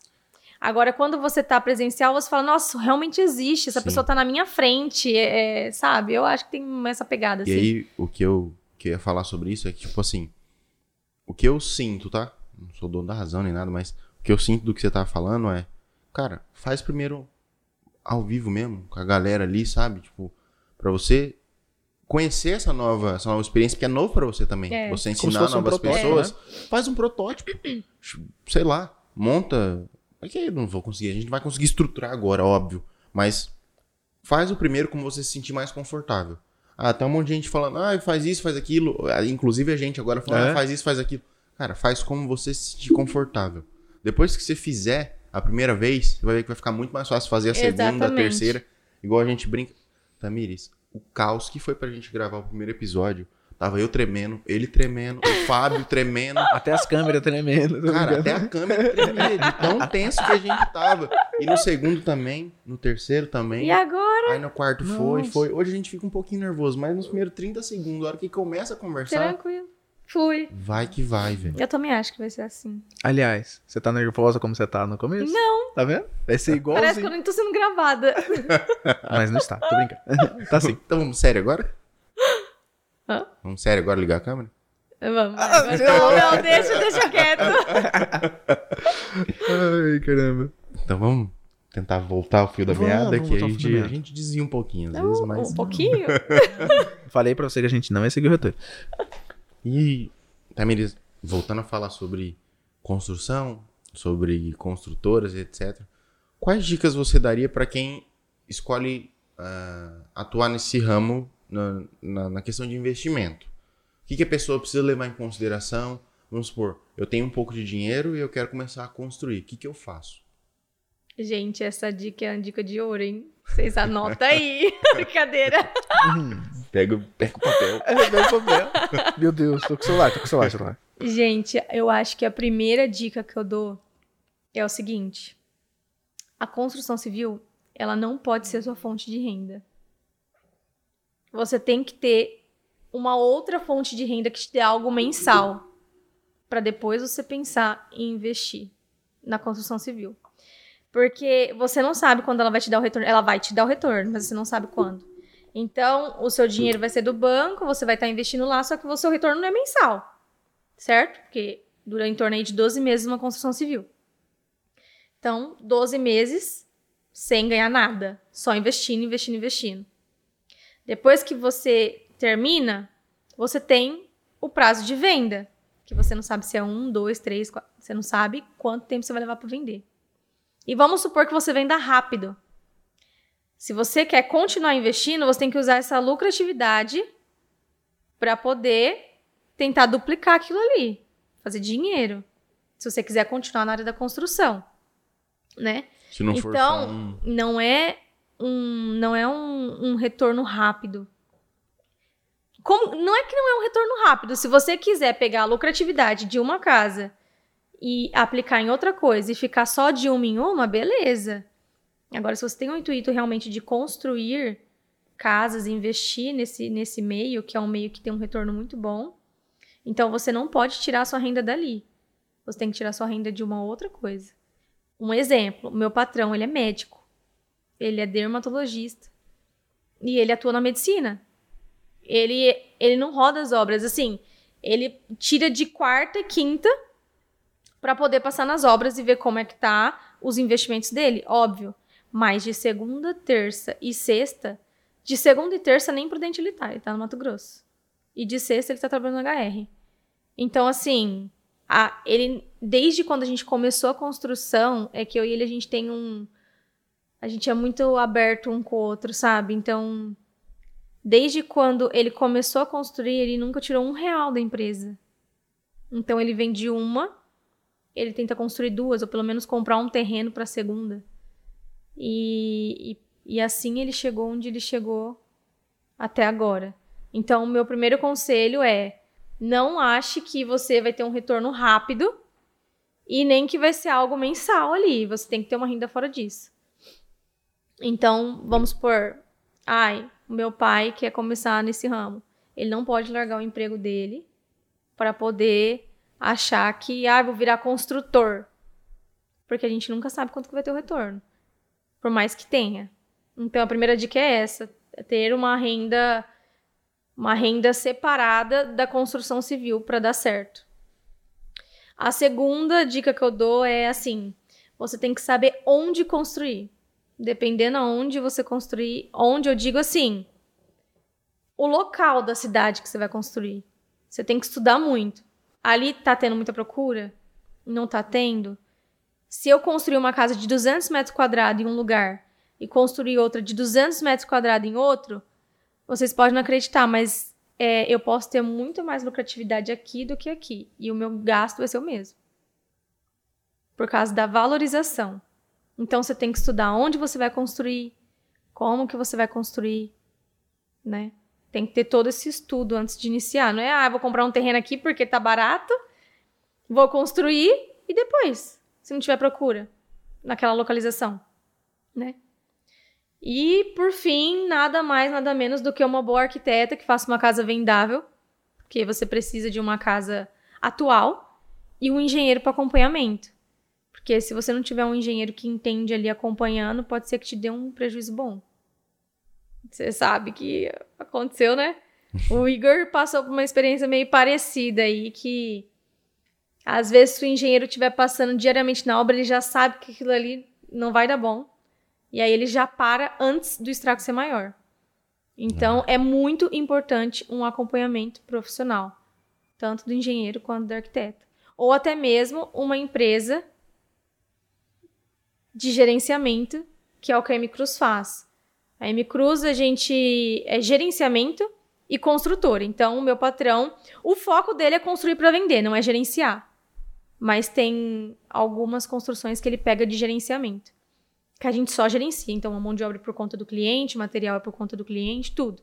Só que a gente gerencia, o que é muito importante, porque a gente consegue descontos diferentes pela quantidade de casas a gente consegue fazer o acompanhamento diariamente com o engenheiro, a gente tem o controle financeiro da sua obra. Então, assim, é muito importante. Às vezes você fala, nossa, mas tudo isso para você gerenciar minha obra, só que no final você vai gastar muito mais sem um gerenciador. É aquele ponto que, se você não sabe fazer todas essas dicas que eu te dei, nos contrate. Porque a gente sabe. é isso. Exatamente é barato isso. não sair no caro, né? É barato não sair no caro. É. Uma hora aprende, assim. A gente aprende muito. Eu e o César, nesses quatro anos, todo ano a gente aprende uma coisa diferente. Então, a pessoa que, que quer começar a construir sem experiência e na cara e na coragem, um dia vai aprender. Só que até aprender, perde. Perde bastante. Tava assistindo um podcast. Sou o louco do podcast, né? Por conta do nosso. Eu acabo assistindo bastante para ter referência e para ouvir o que a galera conversa. E porque tem muita sacada muito inteligente, tem, assim. vários. Tem, cara, você fala, cara, que massa isso. E eu não lembro quem foi o entrevistado, mas eu lembro da, da seguinte frase, que, assim, errar vai fazer com que você aprenda. Mas aprender com os erros dos outros é muito melhor, cara. É, tipo assim, é mais o cara barato, já né? É mais barato. O cara já errou, ele sabe com o preço daquele erro ele já tem a faca e o queijo para te Exatamente. dar, é só você contratar. Exatamente. Que é justamente isso que você está falando sobre, sobre gerenciamento de obra, ou contratar um engenheiro bom, uma arquiteta boa. É isso aí. Cara, se você não sabe fazer, contrate alguém que seja especialista. Não vai querer Gente, só é aventureiro, necessário. não. Em todas as áreas, sabe? Eu acho que até aquele ponto que você comentou sobre o terreno, né? Ocorre, ocorre de o, o terreno ser do mesmo valor em localidades diferentes, só que lá no fundo o investimento será melhor a que um do que o outro. A valorização vai ser maior, dependendo do lugar. E isso vocês vão ter muito mais expertise do que eu. Ah, Exemplo, que nunca comprei um terreno. Então, barato E às uma vezes pode... coisa também, as imobiliárias ajudam muito nisso. Muito. Então, assim, é um dando apoio pro outro. A imobiliária orienta a gente, porque eles sabem as procuras. A gente investe e depois eles vêm e vendem nossas casas. Então, assim, é um trabalho em conjunto. Nossa, Então, é muito legal isso. não são vocês que vendem. A maioria, assim. É. Não, são vocês que cuidam da parte da venda. Não, a gente tem muitas imobiliárias parceiras. Muitas, muitas, muitas. Como funciona? Galera, tudo gosta de trabalhar com o César. Como funciona? Então, na verdade, o César ele não trabalha com exclusividade, né? Que a gente chama que só uma imobiliária pode vender. Aham. Então, quem quiser vender na sua casa, pode estar à vontade. Combina lá a porcentagem normalmente que o, que o corretor cobra e pode estar fazendo a divulgação. E o pessoal gosta muito de trabalhar com o César, porque, gente, o César ele é uma pessoa muito negociável. Assim, além do ser humano, ele é uma pessoa incrível. Então, assim, as corretoras elas têm facilidade de chegar com uma proposta para ele e a chance dele aceitar a proposta é muito grande. Tipo assim, ah, tem um terreno, ah, tem outra casa, ah, tem um apartamento. Então, elas gostam muito de mostrar as casas da Cruz Empreendimentos, porque além dele ser muito negociável, a gente dá muita assistência. Então, depois da casa vendida, a gente dá muita assistência de pós-obra. Eu acho que o corretor ele não tem quase nem um pingo de dor de cabeça com a gente. Porque Mas- tem corretor que vende a casa e depois se a casa dá algum BOzinho, alguma coisa, sabe? Ai, um vazamento, ai, fui instalar um móvel aqui e acertei um cano, alguma coisa assim. Eles contatam o corretor, ao invés de quem vendeu a casa. Porque o corretor tá ali para isso, para intermediar. Sim. E a gente, Demi Cruz, a gente faz esse papel, né? Diretamente. Uma dúvida, se você pudesse dar exemplo, uma trilha, né? A imobiliária te ajuda a comprar o terreno, vocês Não, constroem. então, na verdade, o que acontece? O meu patrão ele já tem bastante experiência nisso, né? Quais são os locais, porque a gente já vendeu, igual eu falei pra vocês, tem muitas casas, então a gente sabe onde tem procura. Uhum. Só que mesmo assim, antes dele comprar o terreno, antes dele investir no condomínio, porque, por exemplo, o, Por- o Porto Madeiro, praticamente a gente que povoou. Lá deve ter umas 17 casas nossas. Começamos lá e, tipo assim, quando a gente começou, eram uns gatinhos pingados. Hoje, Porto Madeiro quase você nem acha mais terreno pra comprar. E então, ele pesquisa muito com os corretores isso. Onde está tendo procura? Quando eles te pro... quando o cliente te procura, ele quer morar perto da onde? Qual condomínio? Qual que é a metragem? Quantos quartos? Quantos banheiros? Então, o corretor ele passa essa experiência de venda para nós, o que faz tornar as nossas casas mais vendáveis. Aí depois vem a arquiteta, faz aquele projeto massa, top. E aí a gente executa, muito bem executado. E depois esses próprios corretores voltam, anunciam e batata. Nossas casas, assim, se eu falar pra vocês que teve alguma casa que ficou mais de um mês parada, gente, não tem. Caramba. A maioria das nossas casas vende antes de, ter- de finalizar, a maioria. Eu acho que, tipo assim, 95%. Então, tem bastante procura, graças a Deus. Fica você ruim, que né? quer investir, só precisa de gente qualificada, viu? Não, mas é isso, é verdade, gente. É, o barato sai caro, viu? O barato sai muito caro e a dor de cabeça é muito maior. Então, pra quem quer investir, isso também é uma boa dica. Opa, perdão. O barato sai caro.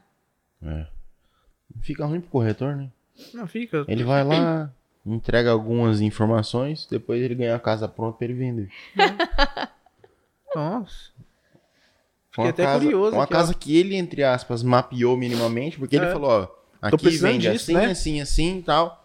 Aí o cara fala, ah, beleza. Coleta as informações, transforma numa mega casa super massa, igual as casas que tem lá do É. lado do- da casa dos meus pais. In- Inclusive eu entrei naquela das obras. Eu tô doida pra entrar na do seu pai, viu? Vim até aqui pra pedir permissão. Não pode ir lá. Meu pai, minha Tá mãe ficando- ama você. tá Minha mãe ficou muito doida. massa. Eu nunca entrei, mas a fachada, assim, Cara, tá ficando bem tá massa. ficando bem Ficando diferente. bem massa. Mas eu entrei na, na- de vocês prontas lá faz pouco tempo, deve fazer uns dois meses. Tá pronta, Rapaz, só fui só foi- entrando só lá, foi abrindo, fui entrando pra ver como tava. Mó bonitas Legal, casas lá. né? Ai, gente. Nem assim, pode fazer isso. Pode sim, Ninguém fica à vontade. tá levando nada. Quero ver. Depois se tiver alguém morando lá. Tô brincando. Não, é morando. Tô não brincando, né, brincadeira, brincadeira. Oi, eu conheço a casa de vocês. Eu vou só ali no banheiro e já volto. Ah, sei tudo aí já. Deixa Todos eu entrar nessa, na, na cozinha. Dá pra entrar por essa porta aqui, não dá? Deixa eu te mostrar como que anda aqui dentro da sua casa. É isso. e eh, a gente sempre perde, né? Vambora. A gente Não, sempre- não. Nessa- O legal é que tá divertido. É. É, né? Faz a pergunta aí em você, então. Pergunta? É, né? Vamos lá. Só que eu acabo batendo no celular. Paramos no empreender, eu acho. Não, nos, Se quiser, eu nas- consigo até é, passar uma pergunta, mas. Vou lançar. Perfeito. Esse barulho alimenta. Beleza. Ah, qual é o perfil principal? Vocês falou que gerencia alguns imóveis, mas é seu patrão mesmo, que ele que é o investidor, pelo que eu notei. Isso. Mas o- qual é o perfil normalmente dos investidores que vocês gerenciam? São casa própria? O cara realmente quer investir? Como, como que é? São Tudo as- casa própria. tudo casa própria. Tudo. A gente ainda não pegou ninguém que quer investir. Assim, sabe? Ah, eu vou contratar vocês para eu poder investir. Ainda a gente não teve essa procura.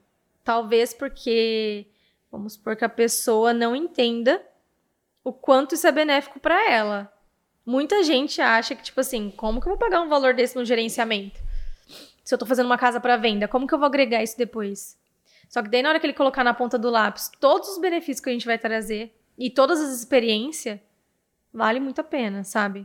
Acho que não pararam ainda para fazer esse cálculo. Mas a maioria das pessoas, todas, na verdade, são para casa própria. Então, assim, nosso foco é construir e vender, não é gerenciar. Só que tem alguns gerenciamentos que a gente faz. Acabam que parece. Aparentemente são pessoas que querem comprar uma casa de vocês, só que não estão querendo esperar esse lançamento. Pera, eu vou acelerar o processo. Eu quero que vocês façam uma casa para mim. Tipo isso. É, ou às vezes não, não, não, não tem nenhuma casa que talvez se adeque ao que ela queria, entendeu? Então, ai, a gente só tem casa de três quartos para vender para você. Ah, mas eu quero quatro quartos e um escritório. Então tá, vamos desenvolver uma planta e a gente faz o gerenciamento. Aí a pessoa topa. Então, ou às vezes. É porque às vezes a pessoa quer construir a casa do jeitinho dela. E tem gente que quer a praticidade, quer chegar e já morar. Então tem, tem de tudo um pouco, assim. Caraca, bem legal. E aí, tem mais alguma pergunta profissional pra ela? cara? Não, profissional matou todas as minhas dúvidas.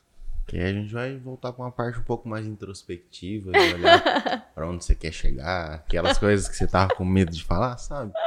A gente vai chegar nessa. Ah, não. Sabe uma pergunta que eu esqueci de te fazer do profissional? Pandemia. Como foi a pandemia?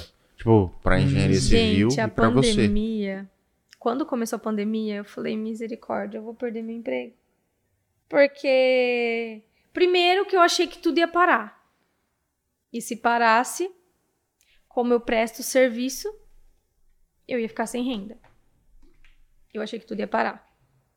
Aí eu falei, meu Deus, tudo vai parar. E quando vai voltar? Aquela ansiedade que eu acho que todo mundo tinha, né?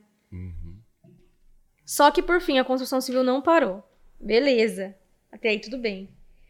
De repente deu um boom nos preços das coisas. Mas assim, o saco de cimento que eu pagava 17 reais, hoje eu pago 34. Dobro. Gente, 100%. Isso eu tô falando do saco de cimento. Fora o ferro, o alumínio, tijolo, tudo, tudo, tudo, tudo. Foi um absurdo. O que assustou o César, dono da empresa, porque ele falou: bom, o que antes eu construí uma casa de valor X, agora eu vou construir Y, vai vender? Vai parar? Então preocupou ele e preocupou eu. É igual vocês falam, né? É, Se a empresa não for pra frente, também não vou. Então, a preocupação dele é a minha. Por mais que ele seja o dono. Então, ele começou a falar, tá, vamos pra cima. Só que eu não sei se vai vender mais. Porque tudo subiu, né? Então, vamos ver como que vai ser. Só que as coisas não subiram assim... É, rápidas. Elas, só que assim, a cada três meses subia. Mais três meses subia mais um pouco. A gente não sabe onde vai parar. Até hoje tá subindo. Não parou. Toda vez eu recebo uma cartinha, ó, alteração no concreto, alteração no preço do cimento. Gente, por quê? Por causa do diesel. Agora não é mais a pandemia, é o diesel. Então tudo depende do transporte. Então até hoje esse cenário pra gente tá um pouco esquisito. Só que em contrapartida, eu não sei o que aconteceu. Todo mundo resolveu investir na construção civil. Eu não sei se era o medo dos bancos, eu não sei o que aconteceu. As nossas casas começaram a vender assim, a procura por casas aumentaram e tudo, assim, pra gente foi, foi bom. A construção civil não parou, a, pro- a procura das casas foram maiores, as casas estão vendendo, só que ao mesmo tempo a gente ficava ansioso por causa dessas altas que tá tendo e não para. Então a gente não sabe até quando, né? Mas, então, resumindo, a pandemia assustou a gente por causa dos preços. Só que ao mesmo tempo a gente foi surpreendido com as procuras. Um- Uma pergunta que eu fico curioso, ah, isso até jogando limpo mesmo, foi aumentando o custo da obra. Uhum, Os imóveis também aumentaram proporcionalmente ou até mais, menos? Como... proporcionalmente. Por isso que ele não sabia se ia sair à venda.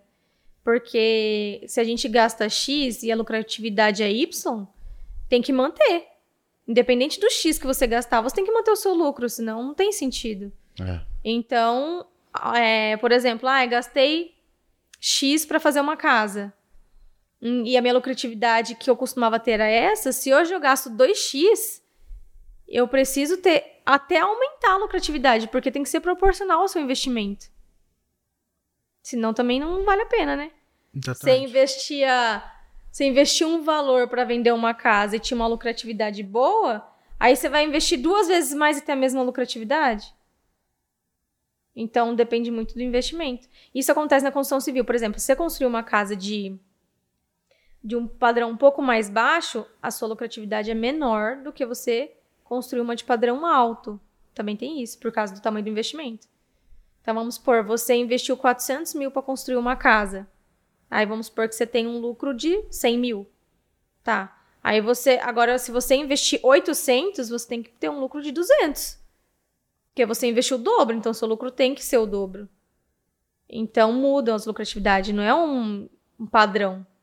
O que eu ganhar numa, numa construção pequena é o que eu vou ganhar numa grande. Então tem que tudo ter esse. Tem que fazer sentido isso. Se eu investir. Se eu, quanto mais eu investir, mais eu preciso ganhar. É a mesma coisa que você deixar um dinheiro rendendo no banco lá.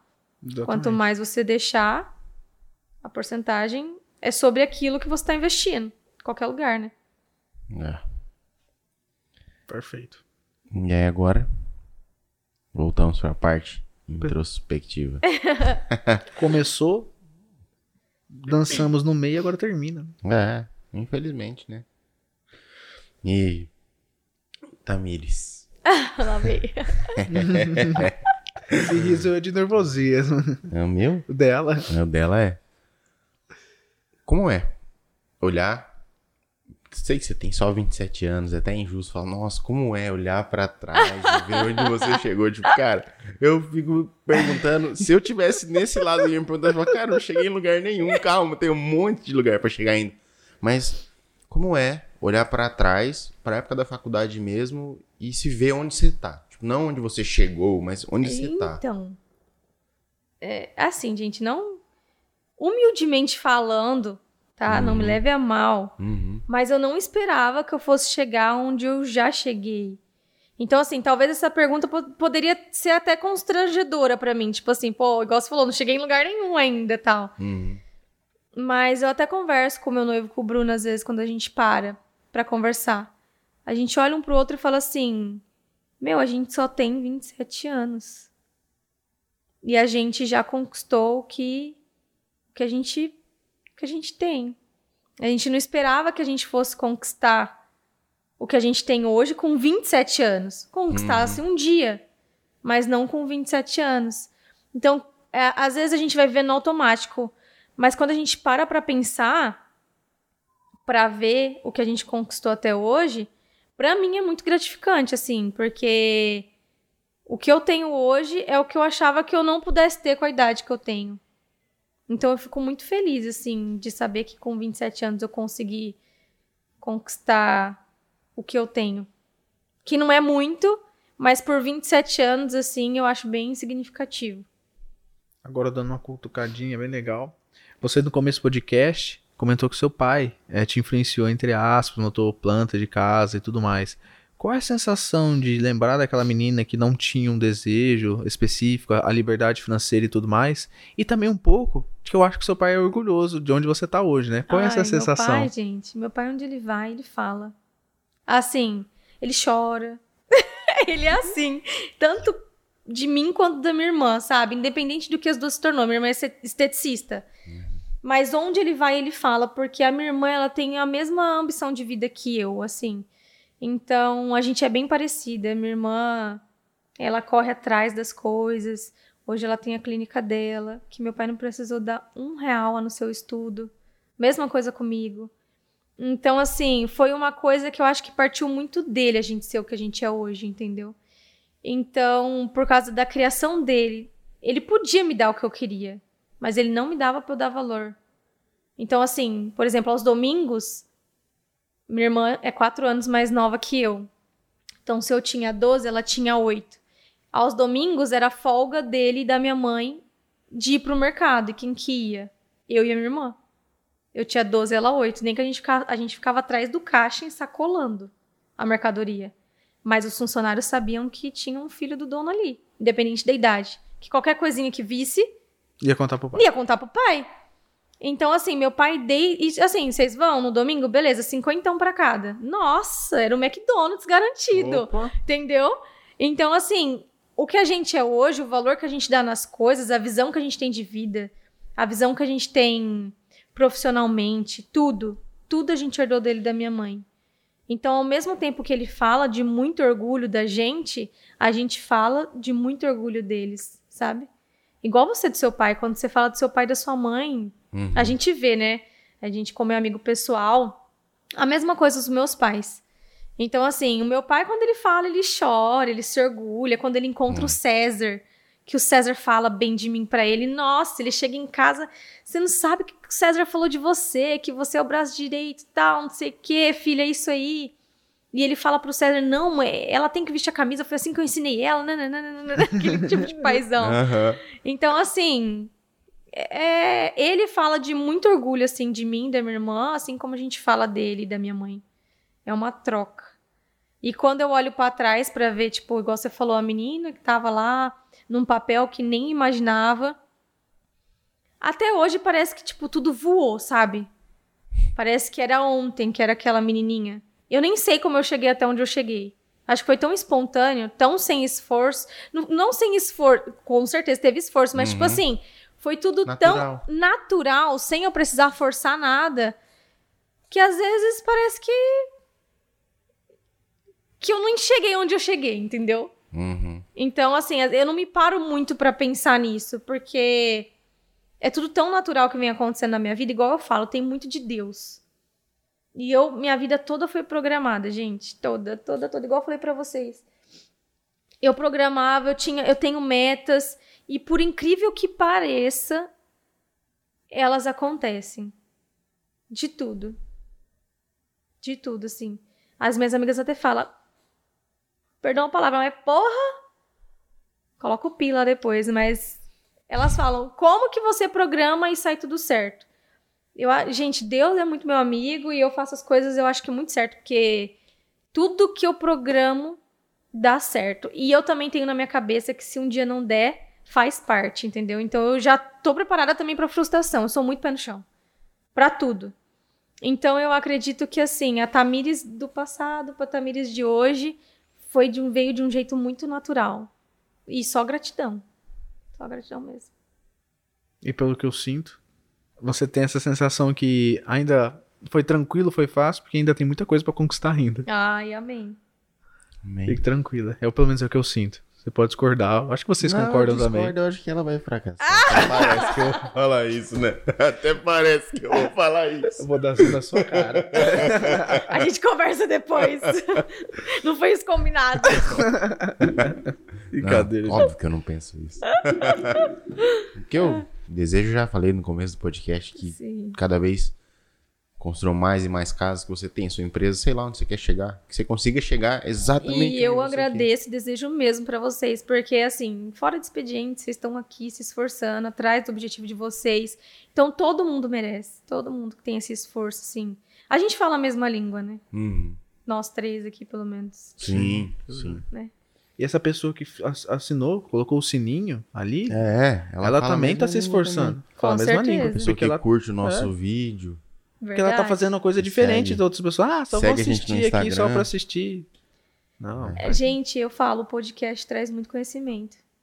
Independente do que você assistir. Se você for assistir o podcast do jogador de futebol, ele vai passar uma experiência de vida ali. Pô, na verdade, eu tô assistindo de comediante, cara. Eles passam. Ou do. Gente, eu tava Comediante é assistindo. menos cara- menos Não, é gente, porque, cara, tipo, gente. comediante- Sabe daquele cara que fala. Aquele cara lá. Pode falar. Que você faz a figurinha, que tem a figurinha lá, que às vezes você manda pra mim no WhatsApp.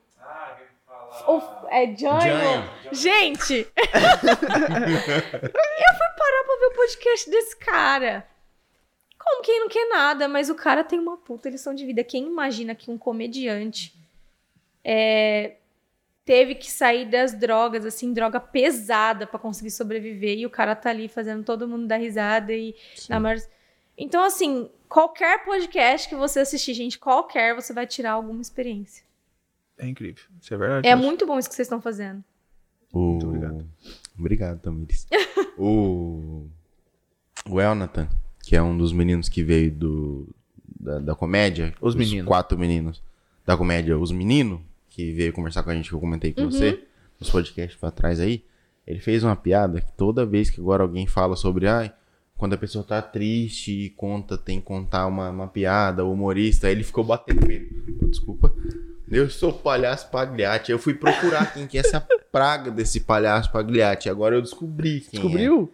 é. É uma, é uma história de um, de um palhaço que era triste pra caramba e, tipo, que ele fazia as pessoas dar risada, mas no fim das contas ele era super triste. Mas tem muito disso, né? E eu não- Dizem que tipo tem assim, muito Ninguém vê o choro contou- do palhaço, né? É, que foi o que você falou, ninguém vê o show do palhaço e tal. E a gente ficou brincando. Aí eu olhei pra ele fazendo isso, eu fiquei, mano, esse cara é louco. Aí depois que eu fui entender que era uma referência, ele perguntou se vocês entenderam. Não, não entendi não. Mas tipo, agora eu só tô contextualizando, porque nos podcasts pra trás aí, em algum momento você, quem assistiu vai lembrar que ele ficou batendo no peito assim, é palhaço, pagliate. É isso, É palhaço. isso. É isso aí. É, E aí? traz expre- experiência pra gente. Eu queria te perguntar qual a sua maior realização profissional? Eita. A minha maior realização profissional É. é onde eu tô hoje, gente. Você fala hoje ou futuramente? Não, hoje. Hoje. A sua maior realização até o momento. É meu dia de hoje. É exatamente o que eu, o que eu queria ser. Eu hoje sou.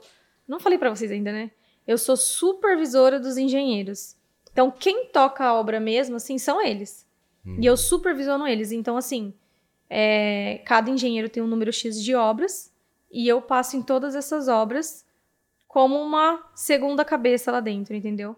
Então, às vezes, o que cai na rotina deles, eu consigo pescar ali e, e tipo assim, por exemplo, ai, como eles já estão acostumados a entrar naquela obra todo dia, às vezes vira uma rotina e ele esquece, por exemplo, da organização da obra. Ou esquece, ai, um rodapé que passou batido, alguma coisinha assim. Eu vou lá e passo fazendo fiscalização para que a gente tenha tudo certinho. Então, hoje, e- eu já tive no lugar deles, que quando eu entrei com o César era isso que eu fazia. Eu ia, pegava pedido com, com, com o mestre de obras, puxava o prumo, esquadro tal, fazia conferência, tirava dúvida de projetos. É, Eu, no começo, eu era o financeiro da empresa também, eu fazia tudo. Aí hoje eu só tô na parte da engenharia e eu supervisiono os engenheiros. Então, assim, toda quinta-feira a gente tem uma reunião, eu, eu faço reunião um por um, obra por obra, cronograma por cronograma. Eu faço pente fino, né? Então, era onde eu queria chegar. Graças a Deus. Você supervisiona os supervisores. Sim. é Sim. isso mesmo. Como você é piadista. Sou comediante. e onde você quer chegar? Ai, meu Deus. A pergunta que você tava com medo. Ah, você chegou, eu sou muito feliz onde eu cheguei. E onde você quer chegar, então? Isso aqui é o máximo? Essa pergunta é uma das mais difíceis. Aonde eu quero chegar? Gente, é muito difícil responder isso onde eu quero chegar. Porque assim, eu não sou uma pessoa gananciosa, né? E eu acho o seguinte: se você ficar sempre olhando pro lado, olhando a vida do rico, do milionário, nossa, olha, ele tem dinheiro pra isso, nossa, ele tem. Ó, Você não vai ser feliz nunca, porque você vai ser um frustrado. Porque você não pode o que ele pode. Então eu acho que a gente, primeiramente, tem que ser feliz com o que a gente tem. Porque eu acho que a felicidade, é, a paz, assim, de, de tudo, assim, nossa mentalidade é o, é o foco da coisa. Você precisa estar bem com você mesmo. Então, assim, óbvio que a gente sempre quer ter mais, mas primeiro você tem que ser feliz com o que você tem. É, o- é a minha opinião. Porque, gente, a vida é uma só. E se a gente parar pra ver, a gente já tá vivendo ela. Então você vai ficar vivendo pensando no que o do lado tem, o que o ciclano tem. Planta e colhe, entendeu? O que é seu. Então, assim, onde eu quero chegar? Eu quero chegar num ponto que, tipo assim, quando eu precisar parar, fala, eu não, eu quero parar, eu não, eu não quero mais trabalhar. Eu quero curtir minha vida. Quando eu tomar essa decisão, o que eu tenha se- seja o suficiente para manter o meu padrão de vida. Sabe? Padrão de vida dos meus filhos, da minha casa e tudo mais. Então, assim, eu não quero ser, nossa, rica, milionária, ostentação. Eu quero paz. E eu quero o dia. Se eu quiser parar com 50 anos de idade.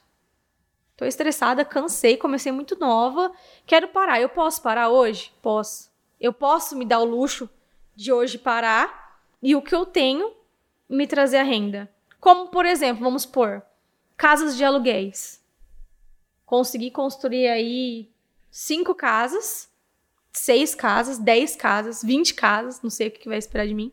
Eu vou botar pra alugar, barracão. Pro- Pra eu conseguir ter. Porque eu não sei se eu vou conseguir me aposentar. Você vai conseguir ficar parada. Também não sei se eu vou conseguir ficar parada. Só que se um dia eu precisar, eu quero ter a minha qualidade de vida. Então, meu- onde eu quero chegar é isso. O dia que eu precisar parar, eu ter a minha qualidade de vida. Que hoje eu- o que eu acho pra mim que é qualidade de vida, entendeu? Então, por exemplo, o, o- eu tenho vontade de comprar isso, eu tenho vontade de comer aquilo. Eu tenho, isso pra mim é o que você tem, o que você tem vontade você conseguir. Isso pra mim já é um- uma qualidade de vida. Então, assim, óbvio que eu tô plantando muito pra colher depois. O que eu Sim. vou colher, eu não sei ainda. Mas aonde eu quero chegar? Eu quero chegar no ponto que o dia que eu quiser descansar, eu tenho que me manter. Entendeu? E eu quero ser feliz. Quero ser feliz, quero ter.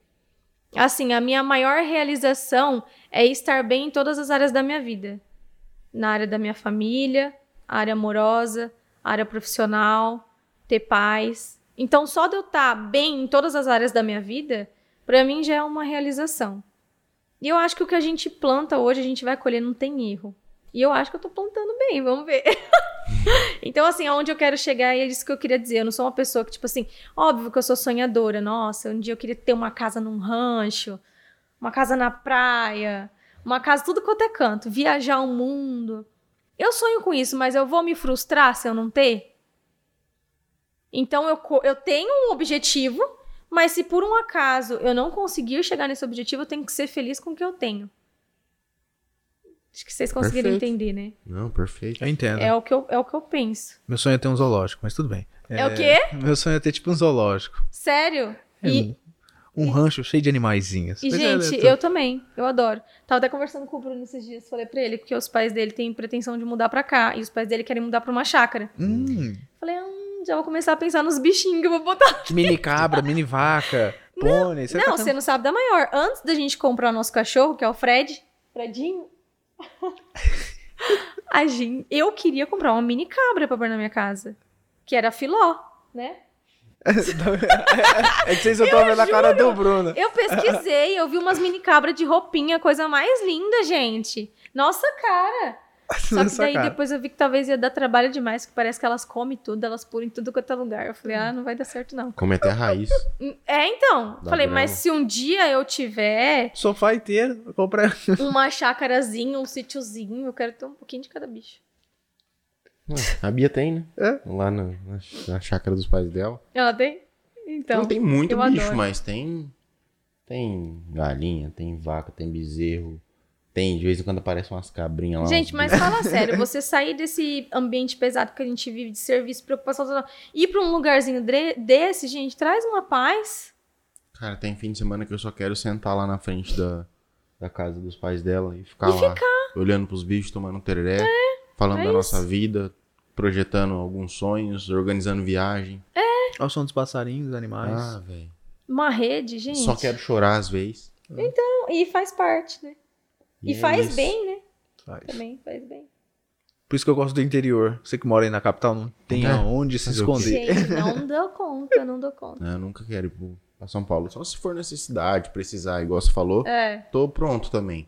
Não tenho medo, não, mas. é. Se for pra eu Vontade, escolher, vou assim, ficar não. aqui. Eu também não. Tô brincando, interior serve pra isso. A capital é muito importante, gente. É. Venham pra cá. Seu bobo, seu bobo. e aí, Tamires? Uma perguntinha mais fácil também. Pra você. O que, que é sucesso? Nossa senhora. Você nem chegou na o que pergunta que é moradora. sucesso? Isso que não chegou nem na matadora. Ah, não, não é Vai essa, piorando, não. você vê?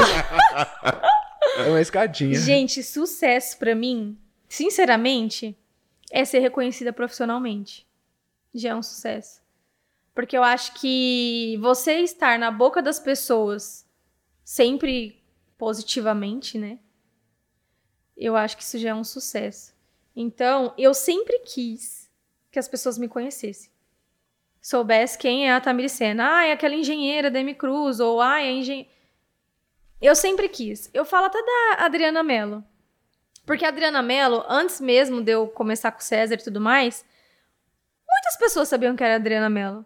Porque os projetos dela é muito bons. Então, assim, você entra no, no, no Instagram dela, todo mundo sabe.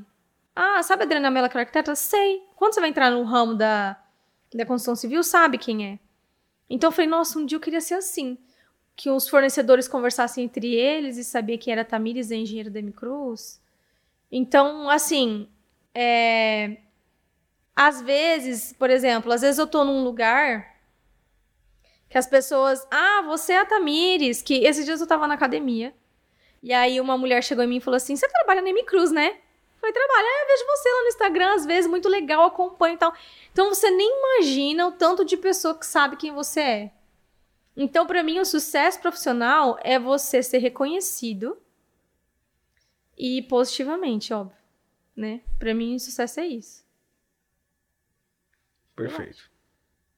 É isso. Sua vez, Daniel. Opa, chegou o momento. Ah, é a pergunta? Geralmente a gente faz assim. Do eu vou nada. deixando o convidado alegrinho, aí depois ele só fica responsável pra Hum. Lá. matar. Basicamente, o que é a pergunta matadora? A gente participou como podcast, risadas, nervosismo, tudo mais. Só o que, que você queria trazer de importante? Ou o que você queria que quem tá escutando prestasse atenção? Só que lembramos, lembrando, olha, perdão, ah, ele só tem cinco minutos. Ele é um tempo curto. Então é a ideia central. É o que a gente pode chamar de cerne do podcast. O que, você quer passar pra quem tá vendo. Ele Ai, sempre vai introduzir, porque eu Deus. sempre esqueço uma coisinha. Eu tenho É. cinco minutos pra falar isso? Na verdade, não. A gente só, a gente só fala, mas, é assim, pensa no que você quer deixar de mensagem pra quem vai ouvir. Cara, se você não tiver mais que esse tempo aqui, mais que cinco minutos, mais que, sei lá, um pouquinho de tempo, pelo menos isso aqui você precisa ouvir. Tá. Fica à vontade. Eu falei muito durante, durante esse podcast sobre o, como é ser profissional, como a minha visão de ser profissional. Então, assim, trazendo do começo pra cá, para os estudantes de engenharia civil que talvez estejam me assistindo, aproveitem a faculdade na questão da prática, procurem saber, vão pra rua, se esforcem, nem que for de graça. A experiência vale muito mais que qualquer dinheiro no bolso. Primeiro você tem experiência, depois você cobra pelo seu serviço. Então, assim, o que eu quero trazer de mensagem para quem é engenheiro civil que está começando hoje é isso. Vá para o canteiro de obra. Ou se você quiser ir para a parte de projetos estruturais, qualquer que seja, vá para a parte de, de, de experiência, assim, na rua saia do, do- da faculdade, do conforto da faculdade, da cadeira e tudo mais. O que você puder pegar de aprendizado com aprendizado com o professor, pega, mas vai para a prática, porque você vai se apaixonar muito mais do que se você se formar sem ter essa experiência. Então, para quem está no curso de engenharia civil, é isso que eu aconselho. O quanto antes. Vai porque quando você se formar, isso vai ser primordial na sua carreira. E para quem já é engenheiro civil, é, o que eu tenho a dizer é que não tenha pressa para alcançar o seu objetivo assim profissional, porque você tem muito que aprender, muito. Eu tenho muito que aprender. Todo mundo tem muito que aprender. Então assim, quanto mais experiência você tiver, quanto mais oportunidades te derem, mesmo que não seja o seu objetivo salarial, por exemplo, permaneça, aprenda, crie, crie bastante experiência, o portfólio. Porque quando você for procurar algo que seja do seu objetivo, assim, pretensão salarial e etc., você tem o que mostrar, você tem uma bagagem. Então, ah, eu tenho 27 anos e não consegui chegar onde fulano chegou. Tenho 30 e não consegui. Eu tenho 32 e não consegui. Não desista, mas também não fica com a bunda aí no sofá esperando que, que caia do seu lado, né? Vá atrás. Quem não é visto não é lembrado. Então vai atrás, mesmo que seja para você se sacrificar um pouquinho.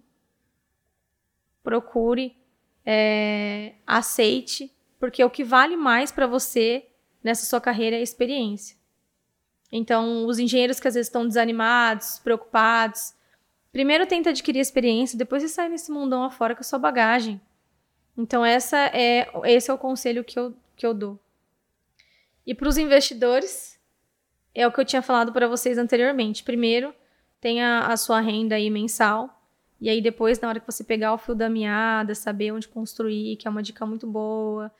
com quem construir, pega experiência de outros construtores, não tenha vergonha de perguntar, de bater na porta da concorrência e pedir uma ajuda, por mais que seja negada.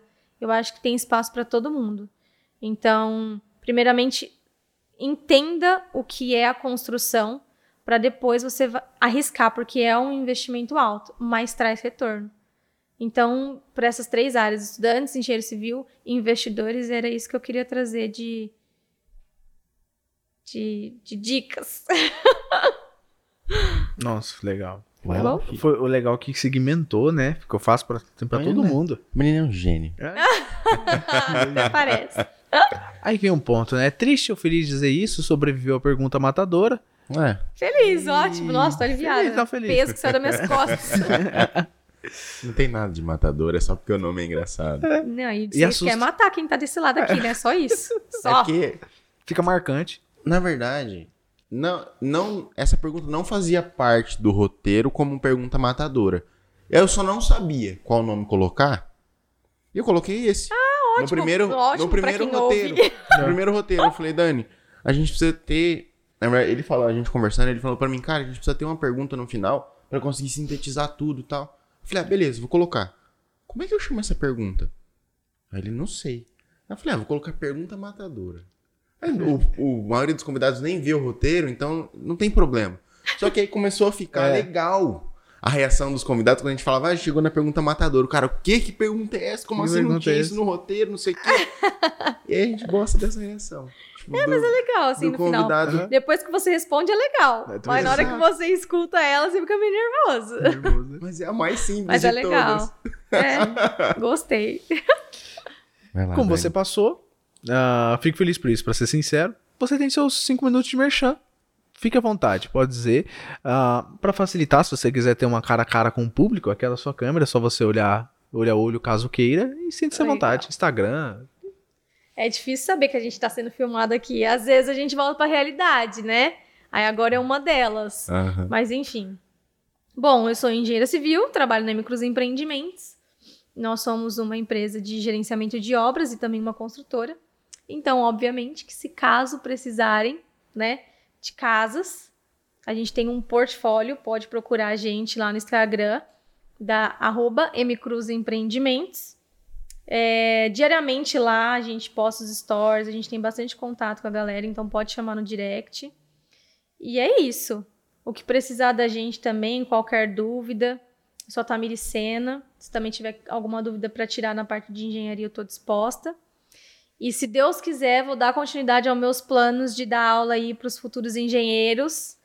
Então, já já vai ter um- uma proposta nova para vocês aí de Presidente Prudente para estar conseguindo a experiência aí do comecinho até o final. Aí eu venho divulgar. Eu vou pedir para os meninos aqui da Imóvel me Opa. ajudar também, já que eles estão influenciando. certeza. Com certeza. Perfeito. Precisar da gente também em relação a estrutura de roteiro, gravação de vídeo, essas coisas, cara, pode contar com a Ai, gente. Nossa, muito obrigada. Eu mesmo. agradeço. Pode ficar tranquilo. Tenho certeza. Tamires, queria agradecer muito você por ter vindo. A gente já agradeceu no começo, mas eu queria re-enfatizar o agradecimento, porque, cara, foi incrível, foi incrível. Espero que você tenha gostado tanto quanto a gente. Ai, Não dava nem pra adorei. imaginar que ia ser tão divertido assim, pra ser sincero. Nossa, foi ó. Não posso falar que foi o melhor, porque é chato. Ah! Mas foi com certeza um dos que eu mais gostei. Tipo, Foi muito massa. Ah, eu fico feliz. Vibe, ah, energia, tipo, troca e.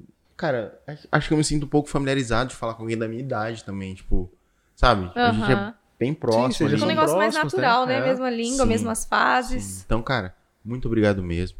Que Deus te abençoe, que você Amém. consiga chegar onde quer que você queira chegar, que ainda não tá muito bem definido, entre aspas, porque tem muita coisa que você ainda quer, que você É. quer estruturar e conquistar. Mas, cara, que Deus te abençoe. Muito obrigado por ter vindo. Tamo junto, seja bem-vindo. Essa aqui é a nossa sala. Esse aqui eu é o nosso podcast. Eu agradeço muito vocês por ter- terem feito o convite, a Adriana Mello também por ter indicado.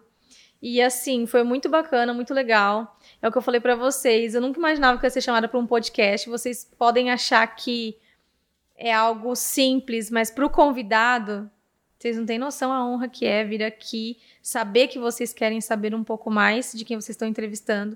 Então continuem, é muito legal. E que Deus abençoe também muito o podcast de vocês, a carreira de vocês. Muito sucesso e é certeza, né? Por causa do esforço. Então eu agradeço mesmo de coração vocês por ter dado essa oportunidade de eu vir falar um pouquinho aqui sobre mim.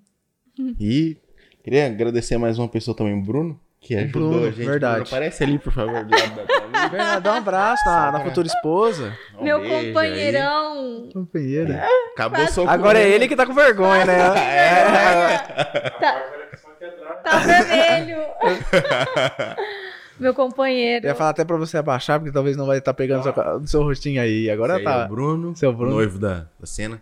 Bruno, obrigado, cara, por você ter vindo e por ter ajudado a gente Tamo aí. A gente teve um precisar. probleminha aí. Cara, Deus abençoe vocês. Amém. Vocês dois, a sua Amém. carreira também. Se vocês precisarem da gente, pode contar. E essa aqui é o nosso podcast, essa aqui é a nossa sala. Muito nosso... obrigada. A gente que agradece vocês por, ter dado essa oportunidade pra nós. O Bruno foi cameraman aqui por um dia. Menino é bom, menino é bom. Eu Tô Ó, pensando em Ó, contratar ele. puta experiência. a gente agradece. Então é isso, Dani. Então é isso. Infelizmente, aquela frase final. Seja bem-vindo e até a próxima. Valeu, Até gente. a próxima, galera. Até a próxima.